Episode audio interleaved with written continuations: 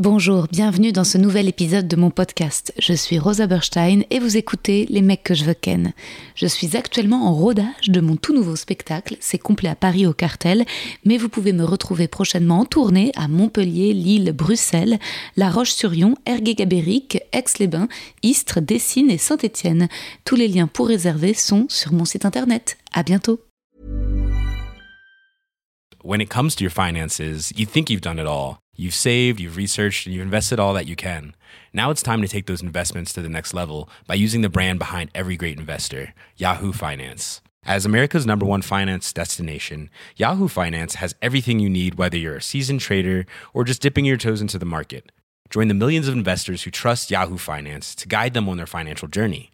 For comprehensive financial news and analysis, visit yahoofinance.com, the number one financial destination, yahoofinance.com.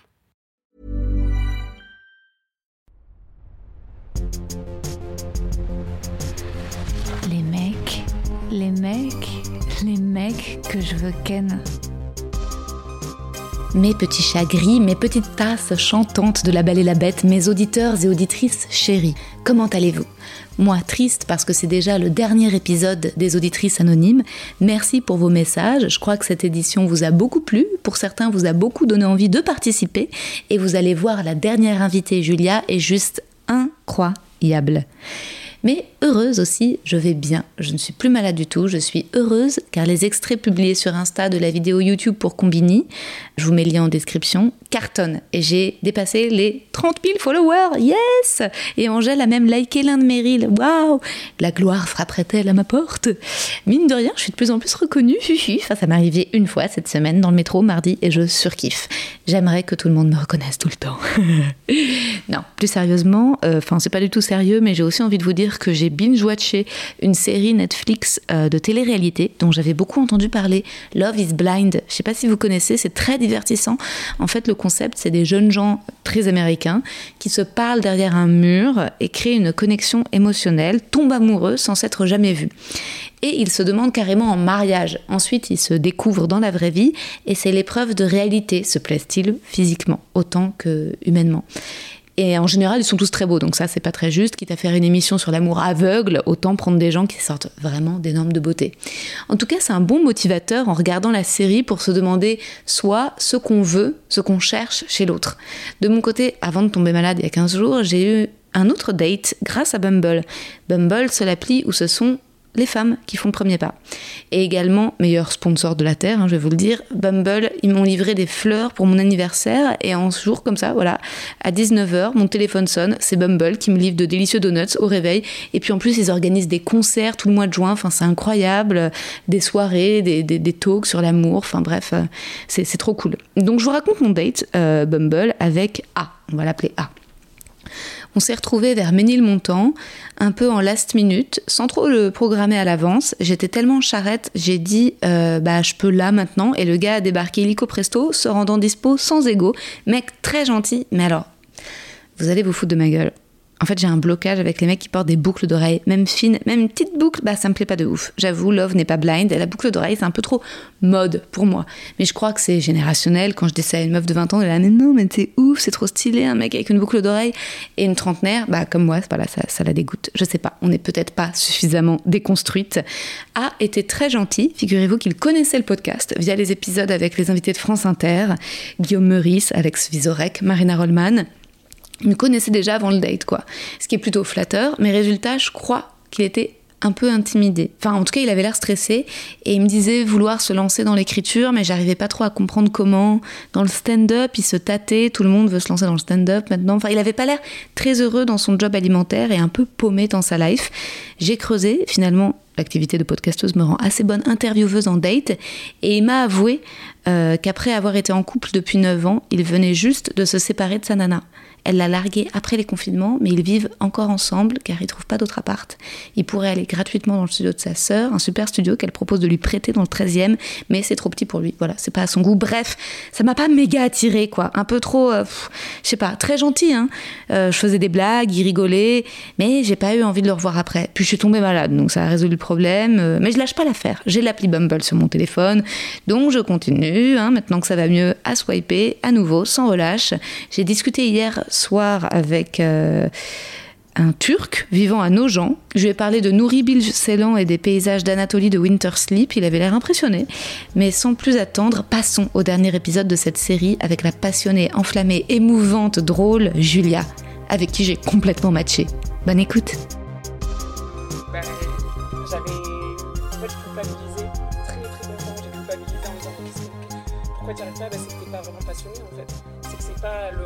Ton rêve dans la vie en fait. Et on me renvoyait aussi ce truc-là de bah, si t'avais vraiment envie d'être comédienne, euh, tu l'aurais fait en fait. Tu l'aurais fait, t'aurais jamais abandonné.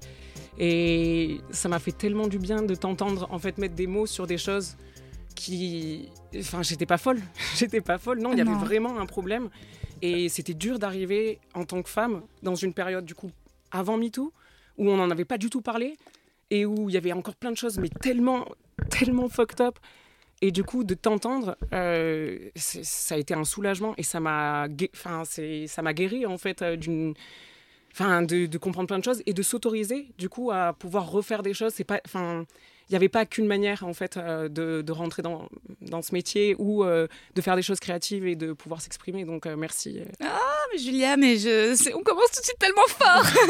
c'est incroyable. Ouais, c'est vrai que c'est fou.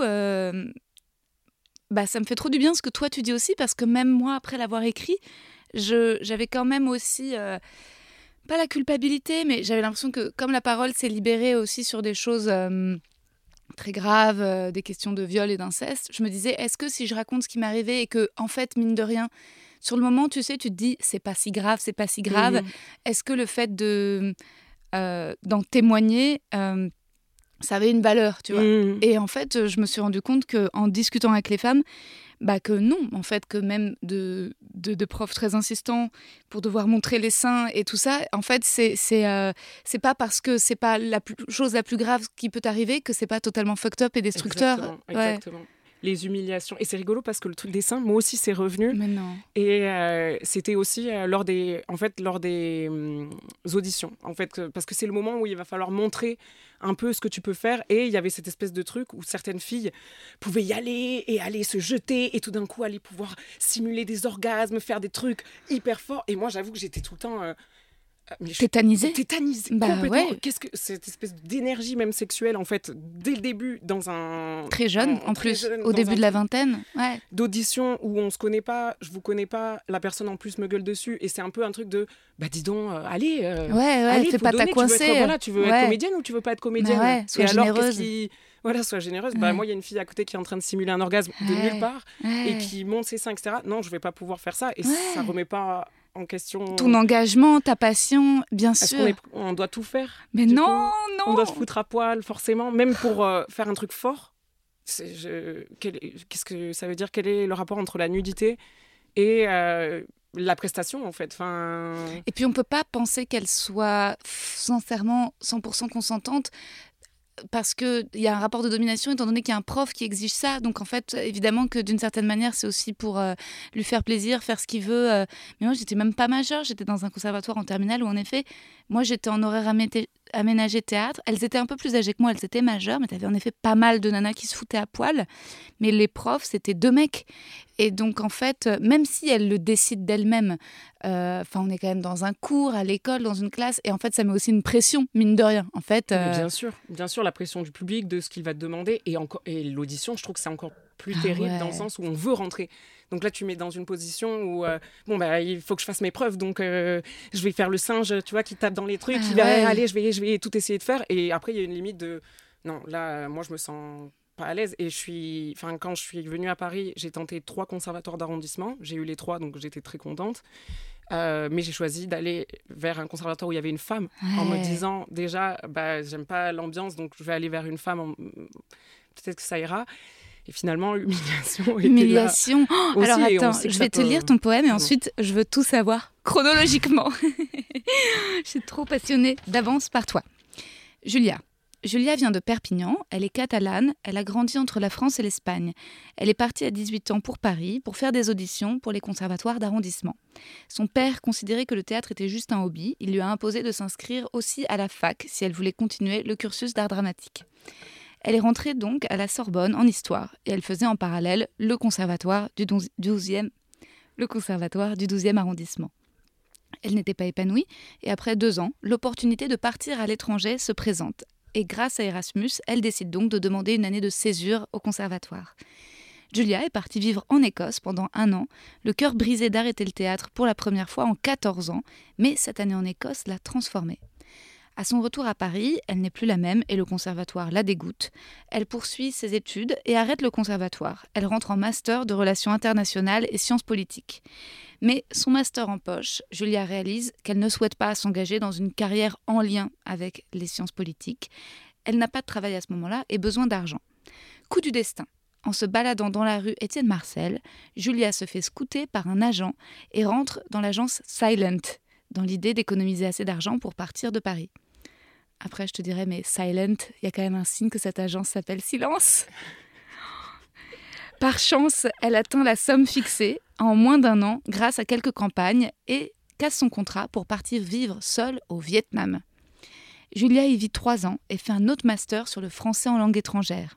Elle vit ensuite à Hong Kong où elle donne des cours de speech and drama à des enfants.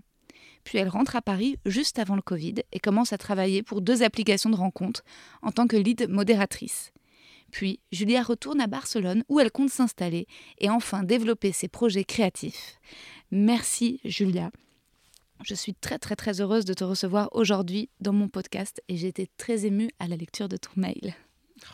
C'est moi qui suis, qui suis hyper euh, émue. Euh, je j'ai pas de mots en fait euh, pour, euh, pour exprimer ma gratitude et surtout que je suis enfin je, je pensais pas du tout que ça aurait un intérêt en fait. Et euh, et ça aussi, merci de, ben voilà, de, de, donner de la légitimité aussi à, à ce qui m'est arrivé, etc. Donc, euh, merci, ça me touche euh, déjà beaucoup. et alors, donc j'ai l'impression qu'on a plein de similitudes dans nos parcours et notamment euh, l'amour du théâtre, l'amour du théâtre mis à mal, en mmh. fait, finalement. Et donc, tu grandis à Perpignan. Tes parents font quoi? Alors, ma mère est pharmacienne et mon père a pas mal changé de boulot. D'accord. Euh, donc, euh, moi, j'avais un peu l'image de lui comme un, un mec euh, qui fait des trucs bizarres et qui signe des papiers, qui a toujours un espèce de coup un peu sympa. On lui a offert ce barbecue, on lui a offert un quad, il y a toujours des trucs, un voyage à Saint-Domingue. Donc, c'est quand même un peu étonnant. Mais c'est quelqu'un qui a beaucoup de leçons à donner, en tout cas, sur la vie et sur le marché du travail dans lequel il faut rentrer d'ailleurs. Les études d'histoire, pour lui, c'était des études de chômeur aussi. Hein. Euh, euh, il avait même dit à mes potes qui étaient venus me voir dans le Sud euh, Alors, les futurs chômeurs, ça va? Donc, c'était. Ah ouais, gros personnage. Gros personnage, beaucoup de caractère. Voilà, le mec du Sud aussi, dans, dans toute sa splendeur. Dans ce qu'on imagine, exactement. Et tu as des frères et sœurs? Oui, euh, alors euh, mes parents euh, sont en fait sont divorcés quand j'avais deux ans, donc j'ai une sœur de même parents et ensuite un, un demi-frère et une demi-sœur. Et euh, lui, après, mon père, c'est, enfin, eu d'autres, enfin, tu vois, ah, c'est vraiment un personnage. Un don Juan. Ah, oui, oui. Oh. D'accord. Donc euh, beau mec, euh, oui, très, très charismatique. très charismatique. et souvent, d'ailleurs, mes amis me disent, mais il est super ton père. Hmm. Génial. Je comprends pas. Qu'est-ce que Mais c'est parce qu'il faut le connaître justement. Il est très séducteur. Il saura très bien. Il, peut séduire un, un, arbre en fait. Il adore séduire. Il a besoin de ça. Et, euh, mais après, il a un côté où, en effet, il rabaisse énormément. Ah. Euh, c'est-à-dire que moi, là, par exemple, euh, ma licence d'histoire de la Sorbonne, un jour, il m'a dit que c'était sa comparaison, donc c'est un raciste, hein, il, faut, il faut aussi le, remettre en perspective, que c'était l'Afrique et que mon master, c'était l'Afrique noire. Donc, wow. je lui ai répondu, ah bah, alors plein de ressources, du coup. parce que, Très bonne réponse. Excellent. Je vais me faire piller, du coup, par le reste du monde. Ça, se passe comment? Bon, chose qui n'a pas du tout, pas du tout fait rire parce que voilà, les sciences sociales, tout ça, l'art, c'est de la merde en fait. C'est mmh. de la merde. Voilà. Et toi, comment tu commences à enfant en fait à te passionner pour le théâtre? Euh, c'était un peu le côté Harry Potter dans le sens enfant qui, qui rêve d'une autre vie et qui espère qu'un jour, euh, elle va pouvoir vivre dans un autre monde que celui dans lequel elle a grandi. Tu espères que tu n'appartiens pas forcément à ça et que du coup, euh, tu te déguises, tu fais plein de choses qui font que tu as envie de créer finalement cette espèce de réalité dans laquelle bah, toi, tu n'appartiens pas. Et finalement, c'était vraiment le seul échappatoire où Enfin, mes parents me faisaient faire plein d'activités. J'ai fait du violoncelle, euh, j'ai fait euh, plein de trucs. Et de la danse classique, c'était un mmh. enfer. Mmh. Et entre deux cours, je vois le théâtre et je me dis, mais c'est génial. En fait, là, euh, je pouvais m'exprimer, je pouvais justement créer ce petit moment où je pouvais être qui je voulais. Et c'était une espèce de liberté qui était, mmh. qui était dingue et que, qui me rendait trop heureuse. Quoi. Et tu vivais avec ta mère ou avec ton père? Un week-end sur deux avec mon père et la plupart du temps avec ma mère. D'accord. Et ta mère, elle, elle était un peu plus encourageante, un peu plus soutenante par rapport au théâtre et à ta passion euh, ouais. Beaucoup plus. Euh, quand j'ai dit, en fait, à, la base, il m'avait dit, quand j'étais au lycée, tu feras un truc, Sciences Po. Enfin, il voulait que je fasse une grande école. Donc beaucoup d'ambition pour toi? Oui, euh, Après, je ne sais pas si c'est forcément pour moi directement. Ah, pour eux. Pour eux, hmm. pour ce que ça va renvoyer après comme hmm. image. Si j'avais fait ingénieur, ça aurait été très bien aussi. En fait, c'était hmm. voilà. Pression sociale. Exactement. Et euh, mon prof de théâtre de l'époque avait dit non mais il faut faire quelque chose. Euh, enfin. elle a du talent. Euh, en tout cas, il, il a cru en moi et c'est lui qui m'a formé, enfin qui m'a préparé pour les conservatoires. Et à ce moment-là, il parle à ma mère et ma mère l'écoute en disant bon bah moi je vous fais confiance, euh, si vous y croyez aussi, allez on la prépare et elle part à Paris. Et mon père mmh. était complètement contre à ce moment-là, en disant mais qu'est-ce qu'elle va aller faire? Elle va aller faire la belle à Paris, euh, mmh. n'importe quoi. Et c'est là qu'est venu le deal de bon bah si tu veux y aller, ok. Par contre ce sera la fac à côté. Ok. Donc euh, d'accord. C'est comme ça que ça s'est fait. Mais heureusement que j'ai eu ma mère, oui en effet, qui elle s'est dit bon bah je te fais confiance, vas-y tente. Et donc à 18 ans, directement après le bac, euh, tu montes à Paris. Et c'était pas trop violent de quitter Perpignan pour aller à Paris, de quitter tous tes copains du lycée euh... Ah, je suis partie du lycée, j'étais en mode aller tout faire bye Bye. Ah, ah ouais, J'avais vraiment là pendant 10 ans même un truc de je détestais ah. Perpignan, il y avait un espèce d'immobilisme hmm. intellectuel pas du tout mélangé, enfin c'est les mêmes gens. Les mêmes gens. Et puis c'est toujours par exemple il a fallu que je parte pour me, réveiller sexuellement, tu vois, parce que c'est le genre de ville où si tu fais un truc avec quelqu'un, tout le monde va le savoir. Ah Exactement, tu vois, voilà, donc tu peux pas vraiment évoluer. Explorer. Moi, j'étais là, oh mon dieu Des hommes Je peux être anonyme, je peux faire ce que je veux. C'était une espèce de folie. Euh, C'était une libération, en fait. J'ai trouvé ça mm. génial et j'avais j'avais pas du tout peur en fait. J'étais là c'est trop bien je peux prendre le métro. Oh mon dieu il y a la tour Eiffel. Enfin j'étais une, gogole au début euh, dans une espèce de de lune de miel. Ouais, de lune de miel de Paris euh, de waouh c'est fantastique. Je vais faire du théâtre ici. Et après c'est là que ça a été voilà euh, l'entrée vraiment au conservatoire où même on m'a fait c'est là que j'ai ressenti que je venais de Perpignan aussi ah. j'ai dû prendre des cours d'accent du coup avec ma prof. Oh, humiliant quand même. Hein. c'est pour ça que je te disais finalement le fait que ce soit une femme, ça, ça a été horrible. Ah ouais, elle te cassait là-dessus? Elle était de Marseille, elle, à la base. Ah ouais. Et elle me disait, ben justement, moi je sais ce que c'est, c'est une honte euh, cet accent. Tu peux pas avoir un accent comme ça. Oh. Tu, tu, tu, vas jouer quoi avec cet accent? Hein? À part euh, voilà les femmes de bas étage, tu vas et avec ton physique ça va pas être possible. Donc euh, qu'est-ce que tu vas faire? Oh. Et donc après chaque cours, on avait une heure et demie où elle me faisait lire des textes. Et du coup, on reprenait euh, le bah, je vais t'apprendre à parler français, hein, du coup. Waouh, donc gros mépris. Ah ouais, donc après l'arrivée, euh, enfin l'enchantement euh, de l'arrivée à Paris, à la capitale, d'un coup quand même, vite, tu te confrontes à, la violence en fait des, du milieu du théâtre, quoi. Oui, oui, oui beaucoup plus que celui de la Sorbonne. tu vois, ok, c'était plus cool en fait. Beaucoup plus cool, beaucoup plus tranquille, euh, beaucoup plus mélangé. Il y avait, il y en a certains qui se, qui se prenaient pour. Euh, oui, il y en avait qui pour l'élite de la nation, évidemment. Mais euh, le pire, ça a été vraiment le conservatoire. Et pourtant, j'avais beaucoup moins d'heures au conservatoire, et c'est devenu le truc où dès que j'allais, j'angoissais en fait, hmm. vu que je savais que ça allait pas aller et qu'il y avait aussi ce décalage, j'avoue, de culture. Et j'ai hmm. trouvé ça intéressant D'ailleurs, euh, dans l'épisode euh, euh, avec Joanne Malo, parce que c'est vrai que moi, j'avoue que j'avais été un peu impressionnée. Oui, il manquait de la culture dans le sens où je m'étais pas fait toutes les pièces de Tchekhov, j'avais n'avais pas vu tout mm. ça. Et directement, enfin, ma prof nous disait, mais comment ça Vous y connaissez rien Vous y connaissez rien, vous allez pas à la... Vous, enfin, vous êtes nuls, quoi. Comment ça, vous n'avez pas lu Tchekhov Et nous, on était... Je me souviens, j'avais une copine de... qui était de banlieue où toutes les deux, on, on se comprenait en fait dans un théâtre qui était déjà plus contemporain. Euh, ouais, et même plus de la vie. Enfin, qu'est-ce que hmm. tu c'est quoi cette espèce de complexe que tu nous voilà, fous, ouais, que tu nous mets alors qu'on est là pour apprendre à jouer et là ça nous Ouais. donne pas envie parce que directement on est critiqué alors qu'on vient pour apprendre. Bah Moi je viens de province, évidemment qu'on n'a pas le même héritage culturel, il n'y a pas la même offre culturelle en fait.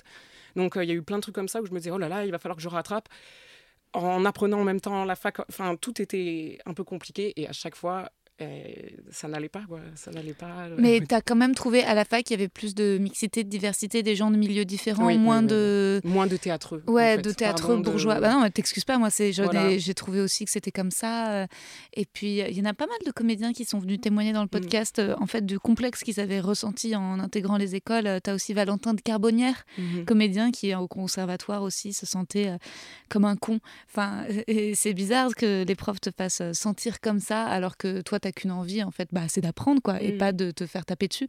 Mais c'est fou le nombre de profs de théâtre qui sont des pervers de dingue, quoi. Qui sont mal, qui sont Ouais, mal, qui euh, sont mauvais. qui sont mauvais, c'est ça. Et, et le manque de bienveillance, euh, moi, je, je savais déjà dès la première année que je voulais pas continuer dans ce conservatoire. Je me suis dit, ah non, je j'apprends rien. Je- Enfin, c'est pas que j'apprends rien, mais là, je, je me sens complètement bloquée. Mhm. J'arrive plus du tout à m'exprimer parce qu'il faut rentrer dans une espèce de Le moule. de moule. Et puis, c'était de la merde ce qu'on faisait. Je suis désolée, mais j'avais honte de faire les pièces. Ah bah ouais, je vois trop. euh. honteux. Les Ouais. trucs du conservatoire, c'était honteux. On Ouais. ah, les- vraiment des, des, des- Non. Où t'es en blanc, Ah, euh, tout en mm, noir, ouais, tu ré- hyper sérieux. lettres, ouais. Euh, tu- et tout est faux, tout, tout- les gens acclament.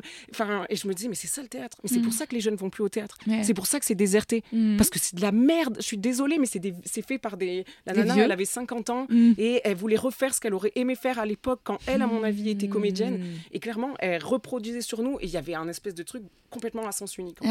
Elle écoutait pas vos désirs, elle était tout. frustrée. Et on peut pas être comédien. Mais enfin, merci du coup d'avoir mis des mots là-dessus. De, mais nous aussi, on, on doit faire partir de, enfin, partir de ce, partie, pardon, de ce processus Bah de création. Là, on n'était plus du tout, plus du tout dedans, quoi. Inclus, Et quoi. aucune, mais aucune envie non plus, parce que Ouais. vraiment la honte. Et quand je suis rentrée d'Écosse, elle m'a dit viens voir notre spectacle. Tu vas voir, c'est génial. On est à Odéon. Vous êtes à Odéon, vraiment? À la MP2A. Odéon.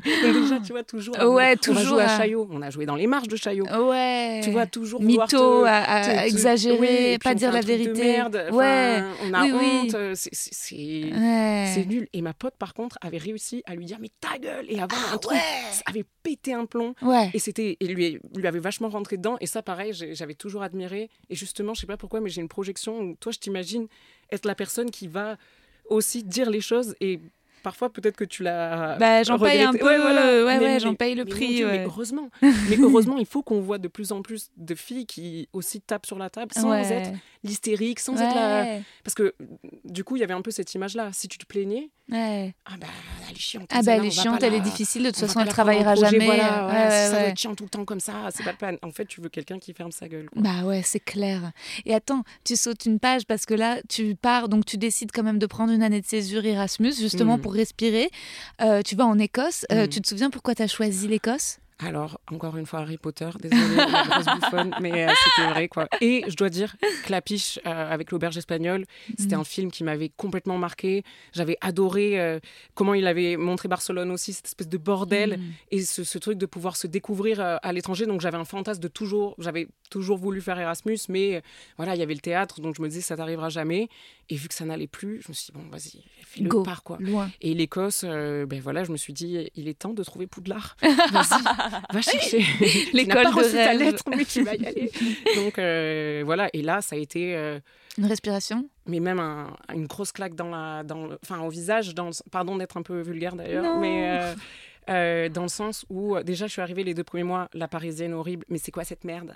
Il y a qu'une euh, rue avec deux bars. Euh, désolée, mais moi ça va pas du tout le faire alors que je viens de Perpignan. hein, quand Ouais. même. Enfin, en deux ans, j'avais pris le melon complet. Bah ouais, comme tous les la Parisiens. merde. Euh, moi, je sors pas dans des soirées où il n'y a pas des DJ, etc. L'enfer. et euh, au bout de six mois, j'avais rencontré un mec. euh. J'étais euh, Amoureuse? amoureuse. alors qu'avant, je voulais pas du tout être en couple. Je l'ai suivi après en Espagne. Donc, tu vois, ça m'avait complètement changé. Je prenais aussi des cours de relations internationales où j'avais des profs qui avaient vécu six, six ans en Sierra Leone et qui, étaient, qui avaient une vision de la vie que j'avais pas rencontrés en fait dans le théâtre, des gens qui avaient Mm. fait d'autres choses Hmm. sur, euh, dans notre société et qui finalement étaient beaucoup plus proches de la réalité d'une certaine manière que, même si c'est une réalité très dure, que ce que je vivais au théâtre où Mm. J'étais déconnectée, Je, je savais quoi. plus du tout où j'étais. Ouais. Et ça, par contre, une fois que j'ai pris conscience aussi des travers de notre société, de toutes ces choses-là, c'était très dur de revenir en arrière et de me dire bon bah maintenant tu vas faire la, enfin Ouais. allez oui je vais alors ok je monte mes seins. Enfin je, je me voyais pas retourner au théâtre en fait. dans les jeux. Dans des- et me complaire du coup dans quelque chose où finalement je comprenais maintenant les dynamiques de pouvoir et je me Mhm. sentais plus du tout à ma place en fait. Je- Ouais. Et de voir ce spectacle en rentrant aussi. Nul. Nul. mais où je ne comprenais rien, c'était Racine. Je ne Ah. comprenais pas le français. Je venais de passer un an à l'étranger. C'était pas parce que j'étais bilingue. hein. C'est parce que leur français, la façon dont ils déclamaient le texte, c'était incompréhensible. Préhensible. C'était l'enfer. Et je me suis dit, non, t'aurais pu être là, tu te rends compte. Tu T'aurais t'as bien fait de t'échapper, mais, tu et en t'étais fait- échappé.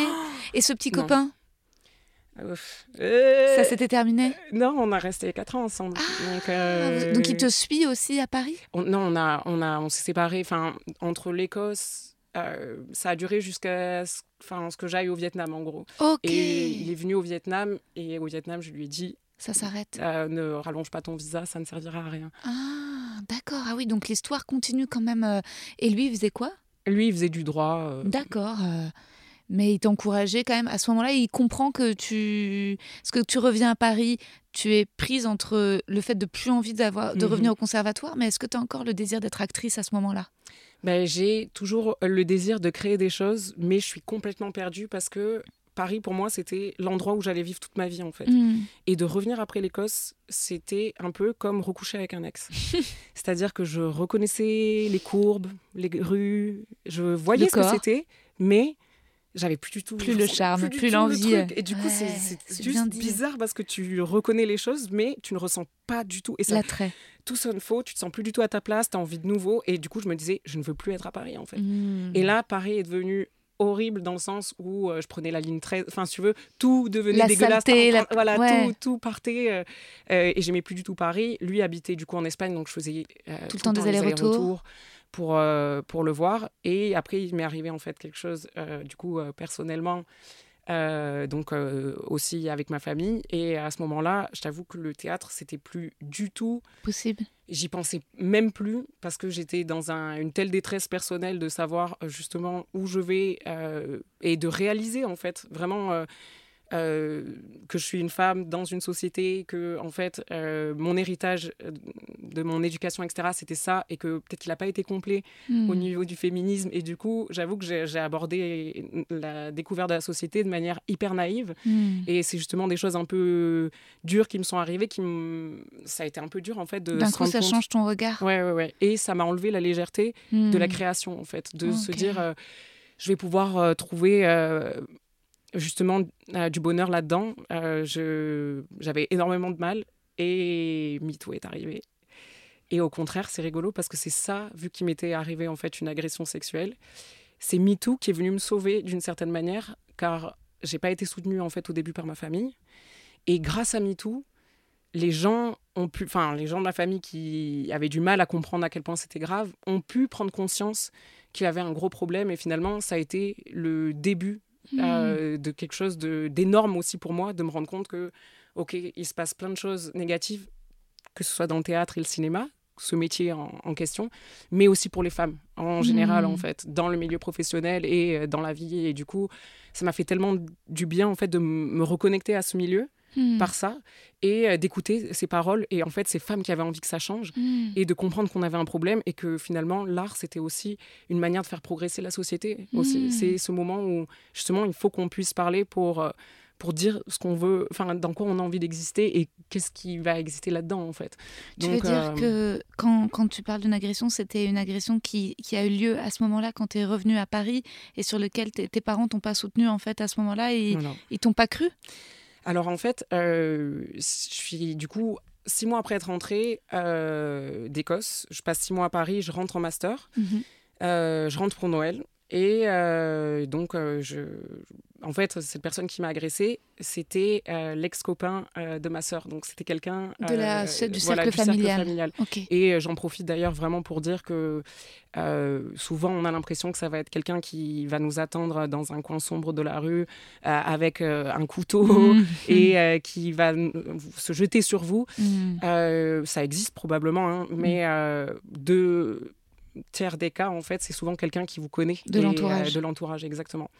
Donc, euh, alors. Tu t'y attendais pas euh, euh, C'était la nuit, enfin c'était Mm. dans un moment où c'était impossible que je m'y attende et Mm. vraiment je j'avais pas de lien avec ce mec de toute façon, donc c'était euh, complètement dingue en fait que ça arrive alors que j'étais dans un J'étais chez ma sœur, enfin, je pensais En être confiance. en sécurité. euh, et en fait, euh, quand je l'ai dit tout de suite le lendemain, etc., Ok. qu'il y avait un problème, euh, lui a dit qu'il s'en rappelait pas, mais qu'il était désolé. Et en fait, le fait de s'excuser, il arrêtait pas de dire bah, Je suis désolé, je suis désolé, je suis désolé.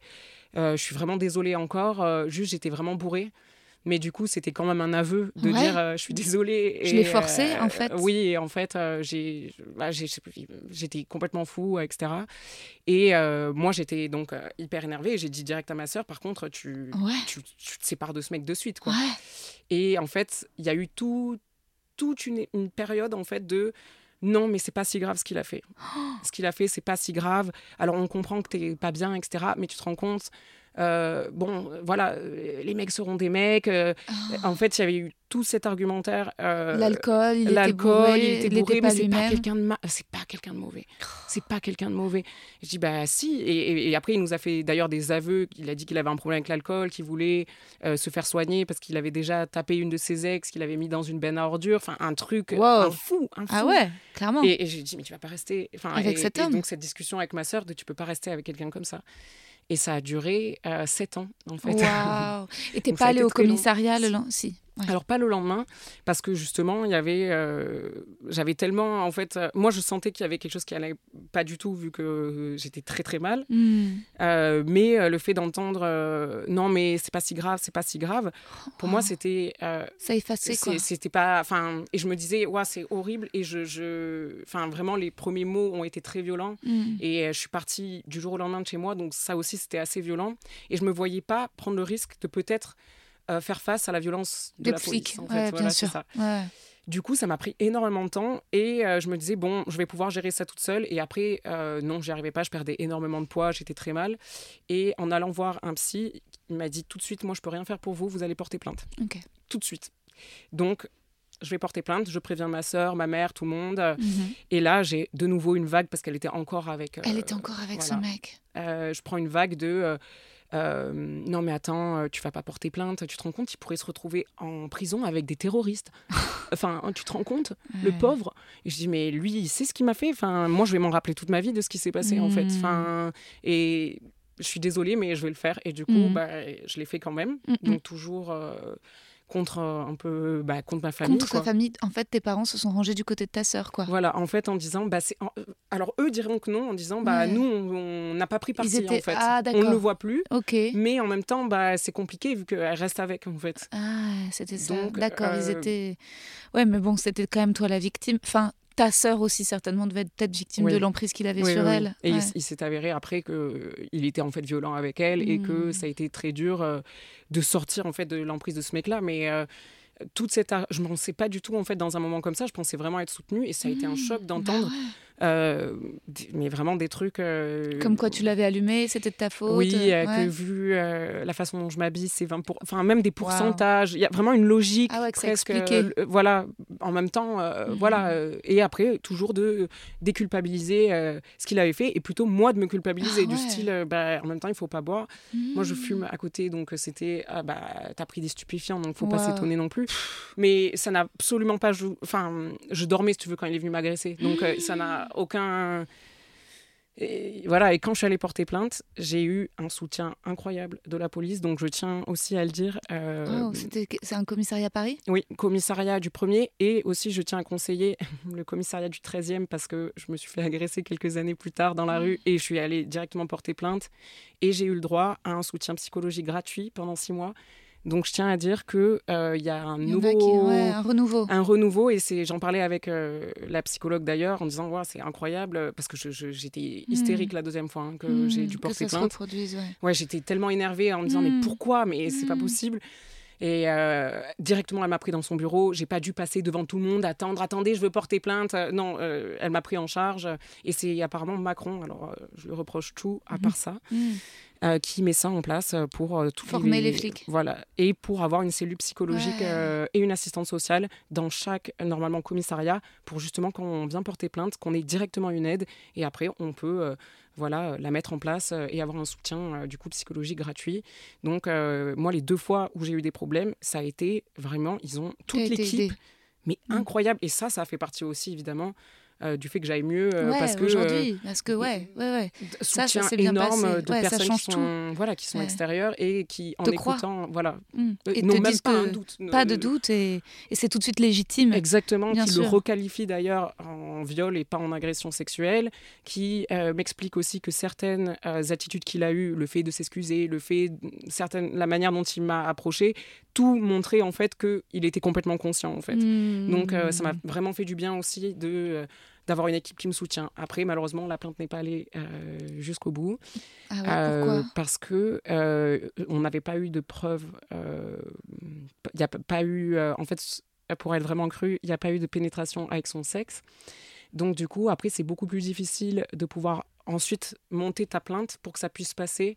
Euh, et qu'on puisse euh, à ce moment-là poursuivre. Donc euh, c'était malheureusement pas assez de Pas assez grave. Exactement. Par contre, il s'est fait, enfin, ils l'ont convoqué au commissariat. Ils l'ont quand même, c'était assez pour qu'il il se fasse convoquer, Et mais puis pas assez a pour un être. euh, dossier. voilà, exactement. Par contre, là, il aura un dossier. Et il aura un Voilà. dossier. Donc euh, la prochaine euh, chose, puis- au moins, Ouais, c'est ça, quoi. si jamais ça se Mm. reproduit. Et alors, donc, à ce moment-là, t'as quel âge quand cet accident se produit? J'ai, je viens de, c'est en 2014, donc j'ai euh, 21 ans.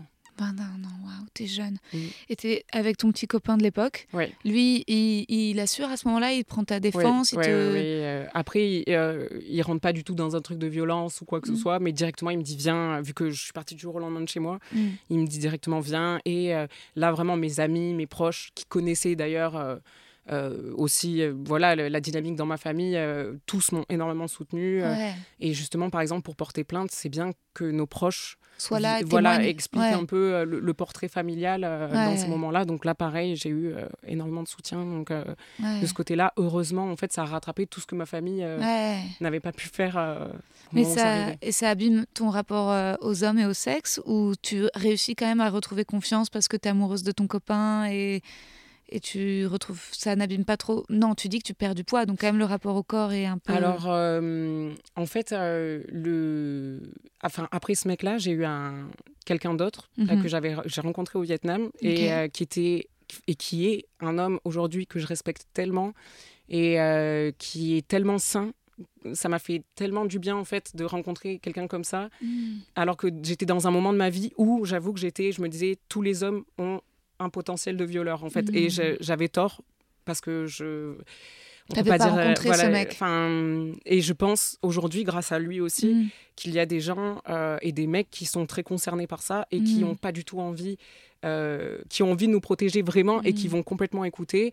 Et d'ailleurs, euh, quand j'étais à Hong Kong, un mec m'a touché les fesses dans la rue, Mm. il était derrière moi, il l'a vu et j'ai même pas eu le temps, j'étais complètement déphasée, je me suis Mm. retournée, c'est lui, enfin, il était allé voir le mec en disant mais qu'est-ce que tu fais, Euh, ça va, enfin, il s'en Mm. était occupé et ça aussi, ça m'a fait énormément de bien. Mm. Donc euh, non, j'ai rencontré par contre, enfin, j'ai réussi grâce aussi lui, à lui, réconcilié à lui avec les hommes et l'amour. Et euh, aussi avec euh, bah, ma sexualité, vu que j'étais complètement fermée. euh, Ok. J'arrivais pas. Alors qu'avant de me mettre en couple, j'avais une sexualité assez libérée. Je curieuse. faisais, voilà, des, des- Même je voulais pas être en couple, donc j'avais Mm. souvent des coups d'un soir. Mm.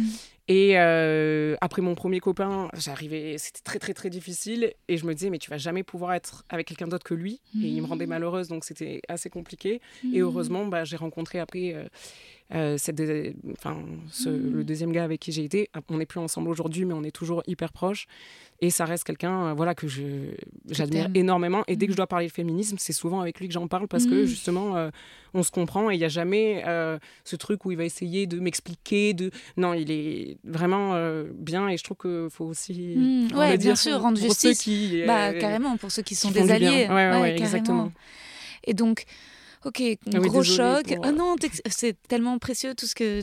Enfin, tu veux bien me livrer, mais c'est juste que je veux pas en perdre une miette tellement je trouve que c'est un, un parcours euh, hyper euh, intéressant.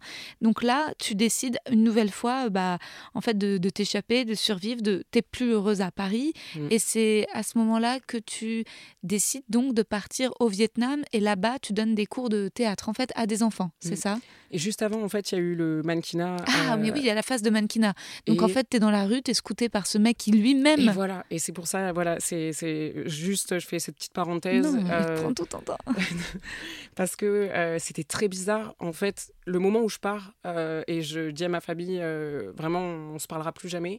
Je me dis bon bah t'as plus d'argent, t'as plus, qu'est-ce que tu vas faire? Tu- Je voulais pas du tout aller dans la politique parce que ça m'avait aussi dégoûté les deux ans du master de me rendre compte comment les institutions marchaient. Je me suis dit tu vas jamais, enfin non, tu seras pas là, tu seras pas bien là-dedans.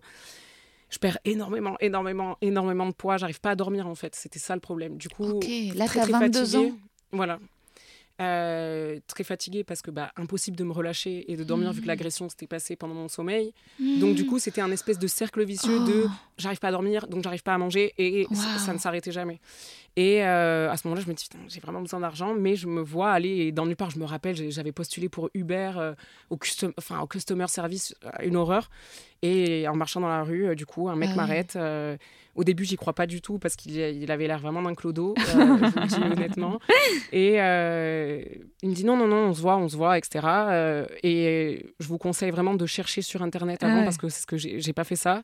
Enfin, il m'avait dit les filles qu'il avait repérées, mais je, j'avais pas. Enfin, je voyais que ça tenait la route ce qu'il m'avait dit, mais pas qui lui était. Donc on se voit une, deux ou trois fois.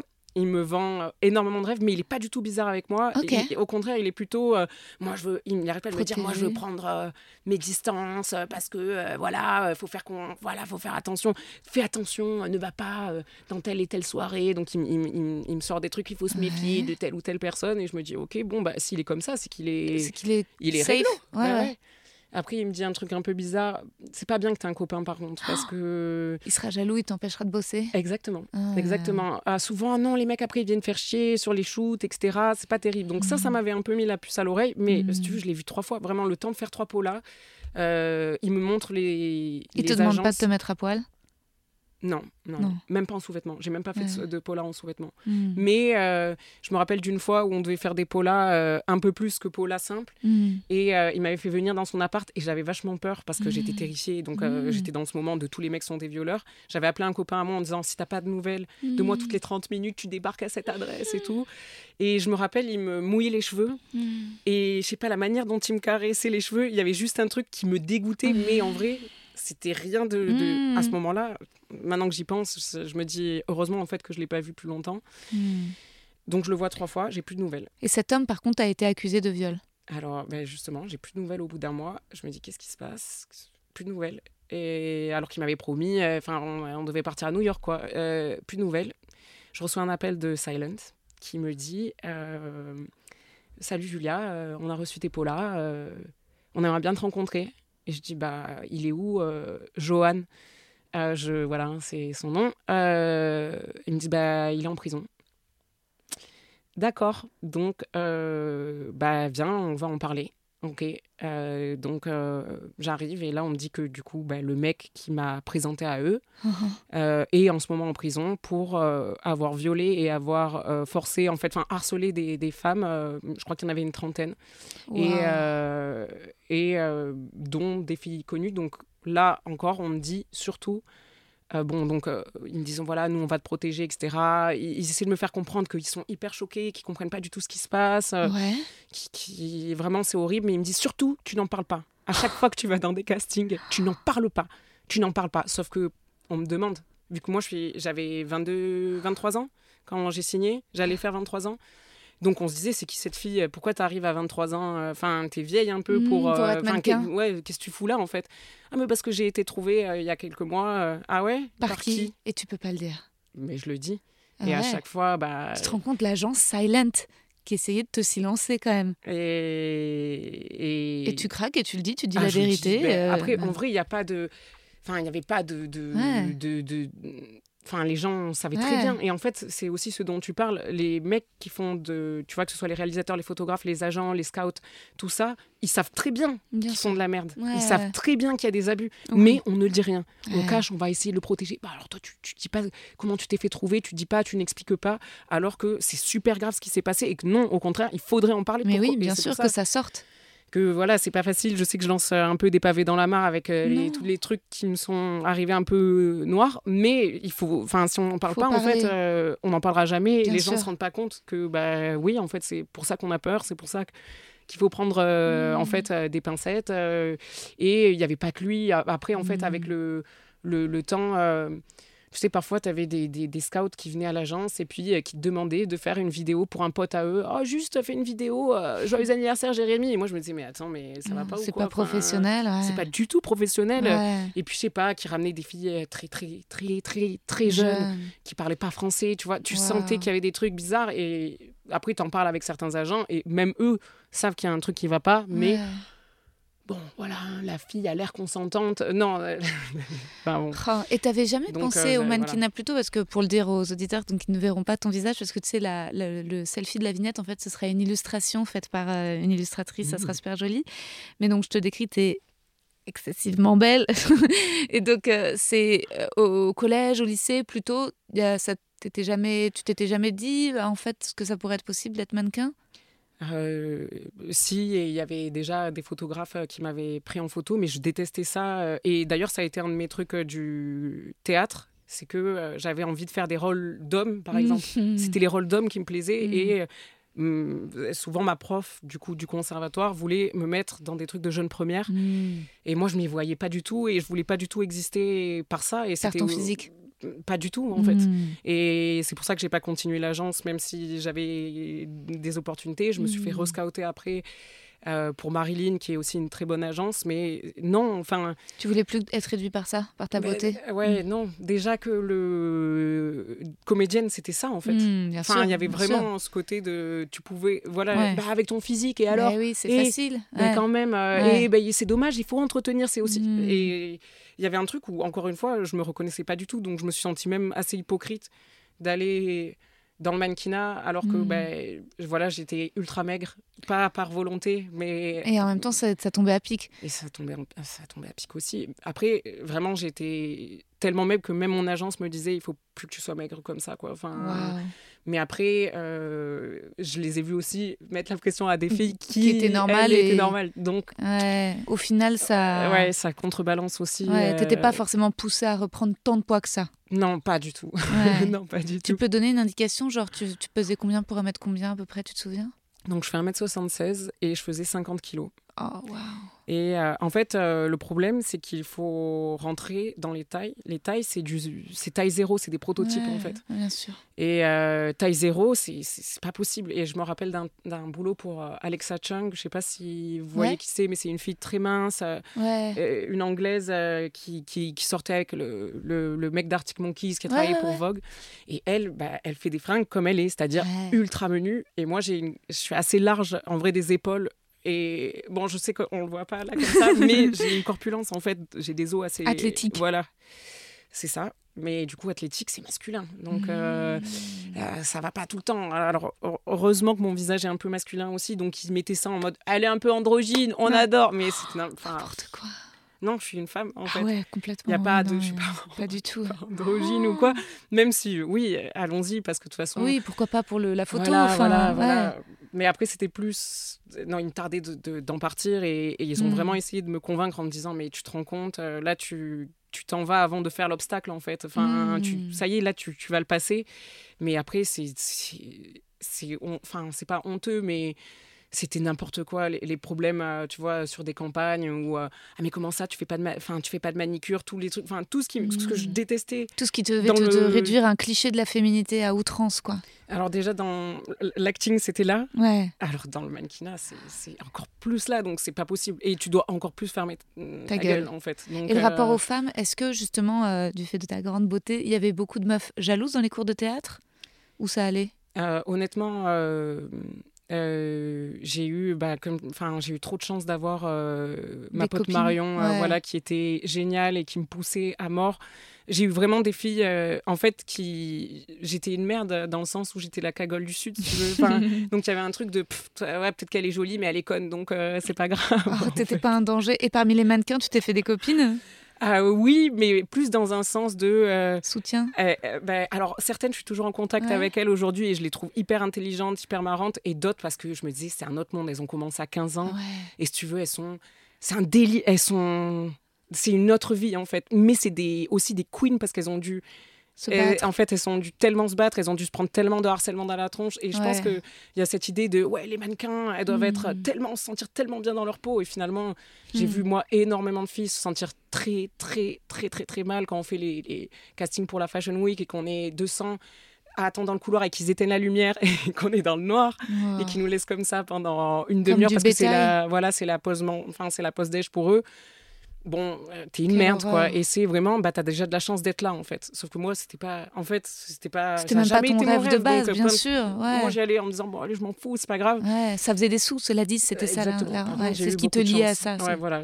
Et j'ai eu énormément de chance de bosser pas Bien, mal en un ouais, an, quoi. Enfin, Donc, j'étais assez contente. Mais après, euh, non, pas trop de jalousie. euh, juste des filles qui viennent et qui, qui- je sais pas, qui, dans les premières, cinq premières minutes, ah, c'est avec toi que je vais être. Euh, bah, c'est trop rigolo. La semaine dernière, j'étais à New York. Je suis sortie avec Keith Harrington. Et toi, t'es là en mode, je- Mm. que tu- quoi? Je, je, je comprends rien. Ouais, trop superficiel pour toi. Assez superficiel. mais après, voilà, il y a de tout. quoi, Il y a de tout. Mais en même temps, là où ça tombait bien, c'est que finalement, tu te retrouvais entouré de femmes qui, comme toi, avaient certainement dû subir euh, du harcèlement ou des agressions euh, Mm. à différents niveaux, mais forcément, quoi. Mm. Enfin, déjà les comédiennes aussi, mais euh, les Mm. mannequins, et qui étaient obligés de vivre avec. Et ton copain de l'époque, lui, est-ce que justement, il, il vit comment que tu sois d'un coup à ce point dans la lumière et que ça marche, et que tu sois photographié, glamourisé, il te soutient, il est cool Là, c'était le moment où ça, Ça partait. commençait à capoter. ouais, c'était avant le Vietnam. Du coup, on, on s'est pas- on s'était séparés déjà plusieurs fois euh, et je le tenais vachement à distance. hmm. Euh, et non, il me disait que j'étais trop maigre en fait. Ah, Il me oui. disait, euh, t'es ok. beaucoup trop maigre. Lui, ça lui plaisait pas du tout. Et puis, il était aussi dans un truc où il me, il est, il me rabaissait aussi. Et en fait, Oh. J'avoue que hum, avec le recul, j'ai reproduit en fait les relations que je connaissais avec ma famille, c'est-à-dire Mm. euh, un truc de on s'aime, mais oui, parfois la personne, oui, elle te rabaisse et c'est Mm. comme ça. Et, et du coup, je me disais bon bah oui, en même temps, il a raison. C'est vrai que je suis très Mm. maigre. Et mais moi après, j'étais dans mon truc de je m'en fous. Là, il faut que je cache. Ouais. Et une fois que j'arrive à ma somme, euh, c'est ciao bye bye de toute Ouais. façon. Donc euh, je pensais même pas partir au Vietnam avec lui. Donc dans ce Hmm. moment-là, je je le vois pas du tout comme un soutien, en tout cas euh, Ouais. à- avec la rétrospective quoi. Ouais, tu survis, tu mènes ta barque. Ouais, quoi. voilà, c'est ça. Et euh, j'ai un espèce de, euh, euh, en vrai, d'hygiène de vie qui est assez, euh, assez malsaine dans le sens où euh, je me réveille, je fais du sport, Ouais. je vais faire les, je vais marcher. Il m'apprenait à marcher avec les talons. Ensuite, je vais faire tous mes castings. Je rentre, je fume mes pets pour pouvoir m'endormir. Décompresser. et, euh, voilà, et Réussir me- à dormir. Voilà, et manger. Aussi. Hmm. Et, euh, et ça pendant un an, en fait, sans arrêter. Et au bout d'un Mm. moment, c'est pour ça que j'étais là, non, mais je, je n'en C'est trop. plus. Je, je, Ouais. je T'as pas de plus. suivi psychologique à ce moment-là? Non, pas du tout. Et c'est pour ça aussi, exactement. Ça, ça a été. euh, J'étais dans un, un espèce de loop de. Tu survis. Et c'est pour ça que je me suis dit, bon, bah, le Vietnam, là, c'est. C'est essentiel. C'est essentiel, c'est soit ça, soit je, je, je sais pas comment je finis, quoi. Et la deuxième agression, elle a lieu avant le Vietnam? Après le Vietnam. Ok. Mm. Donc le Vietnam, tu dis à ton non, ton ex vient quand même, il t'accompagne au début du Vietnam? Euh, il vient, j'avais déjà passé cinq mois, Ok. et il vient euh, trois mois, euh, voilà, après, euh, Ouais. lors de mes six premiers mois, quoi. Hmm, Mais c'est fini, toi, tu sais que c'est Ah fini. Enfin, oui, je, Ouais. je lui dis d'ailleurs, euh, prends, prends-toi un appart, tu, on vivra pas ensemble. Ouais. Il essaye de te rattraper, mais ça marche pas, Oui, quoi. Et puis s'il essaie de me rattraper, c'était inutile de faire autant de kilomètres pour faire ce qu'il ce qu'il a fait une fois sur place, quoi. Enfin, tu vois, c'est bah ça y est, c'est bon, je suis là. Ah Bah, ça y est, l'effort est là. Elle Bah, est là, la euh, preuve d'amour. Bah non, non, non, non, non, non, non. Hmm. Donc merci, au revoir. Et voilà. Et c'était pas trop dur pour toi quand même, alors que le mannequinat cartonnait, que tu as du succès, que tu When it comes to your finances, you think you've done it all. You've saved, you've researched, and you've invested all that you can.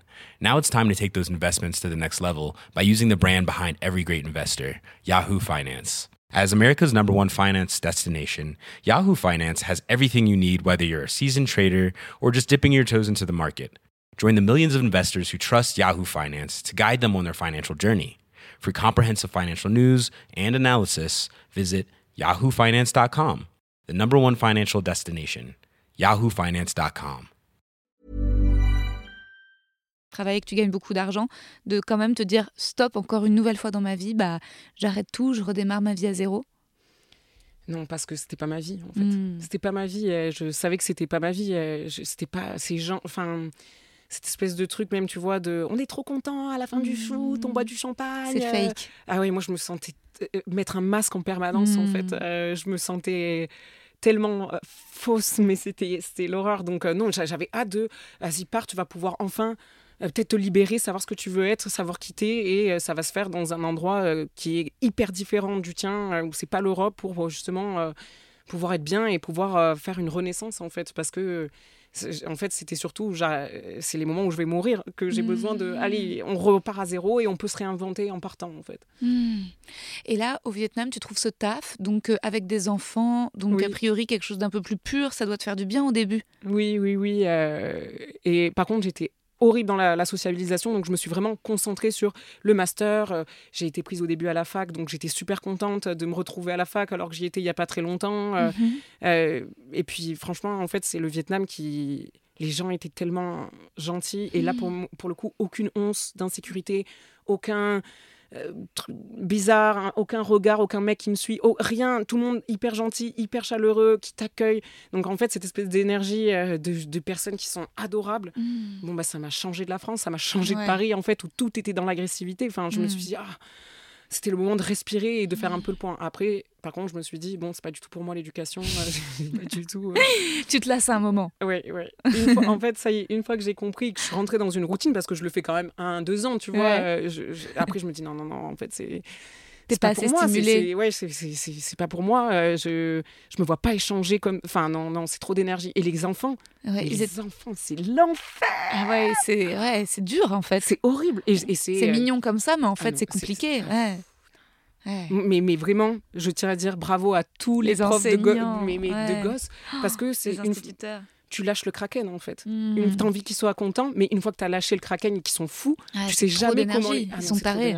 Et, et j'avoue qu'à ce moment-là, toujours pas de soutien psychologique, donc en fait, j'ai pas l'énergie Ouais. de faire des trucs comme ça. J'ai pas Mmh. l'énergie. Enfin, Hmm. je me retrouve à Hong Kong aussi euh, en plein milieu des manifestations, Ouais. donc euh, on doit vivre euh, en- enfin entre les couvre-feux, entre bah, la violence policière, entre toutes ces choses-là, entre attention, là, vous allez peut-être pas pouvoir rentrer chez vous parce que les métros sont en train de fermer, vu qu'il y a une manif qui est en train de se faire. Enfin, j'avais trop d'informations qui m'arrivaient et en fait, je me Mm. disais, ouais, encore une fois, t'arrives pas à te poser et euh, à te faire du bien, quoi, et à te prendre une euh, routine où euh, maintenant il faut que tu te poses et que tu, Tu te réfléchisses vraiment. Voilà, c'est ça, c'est ça. Mais par contre, tu rencontres un mec super.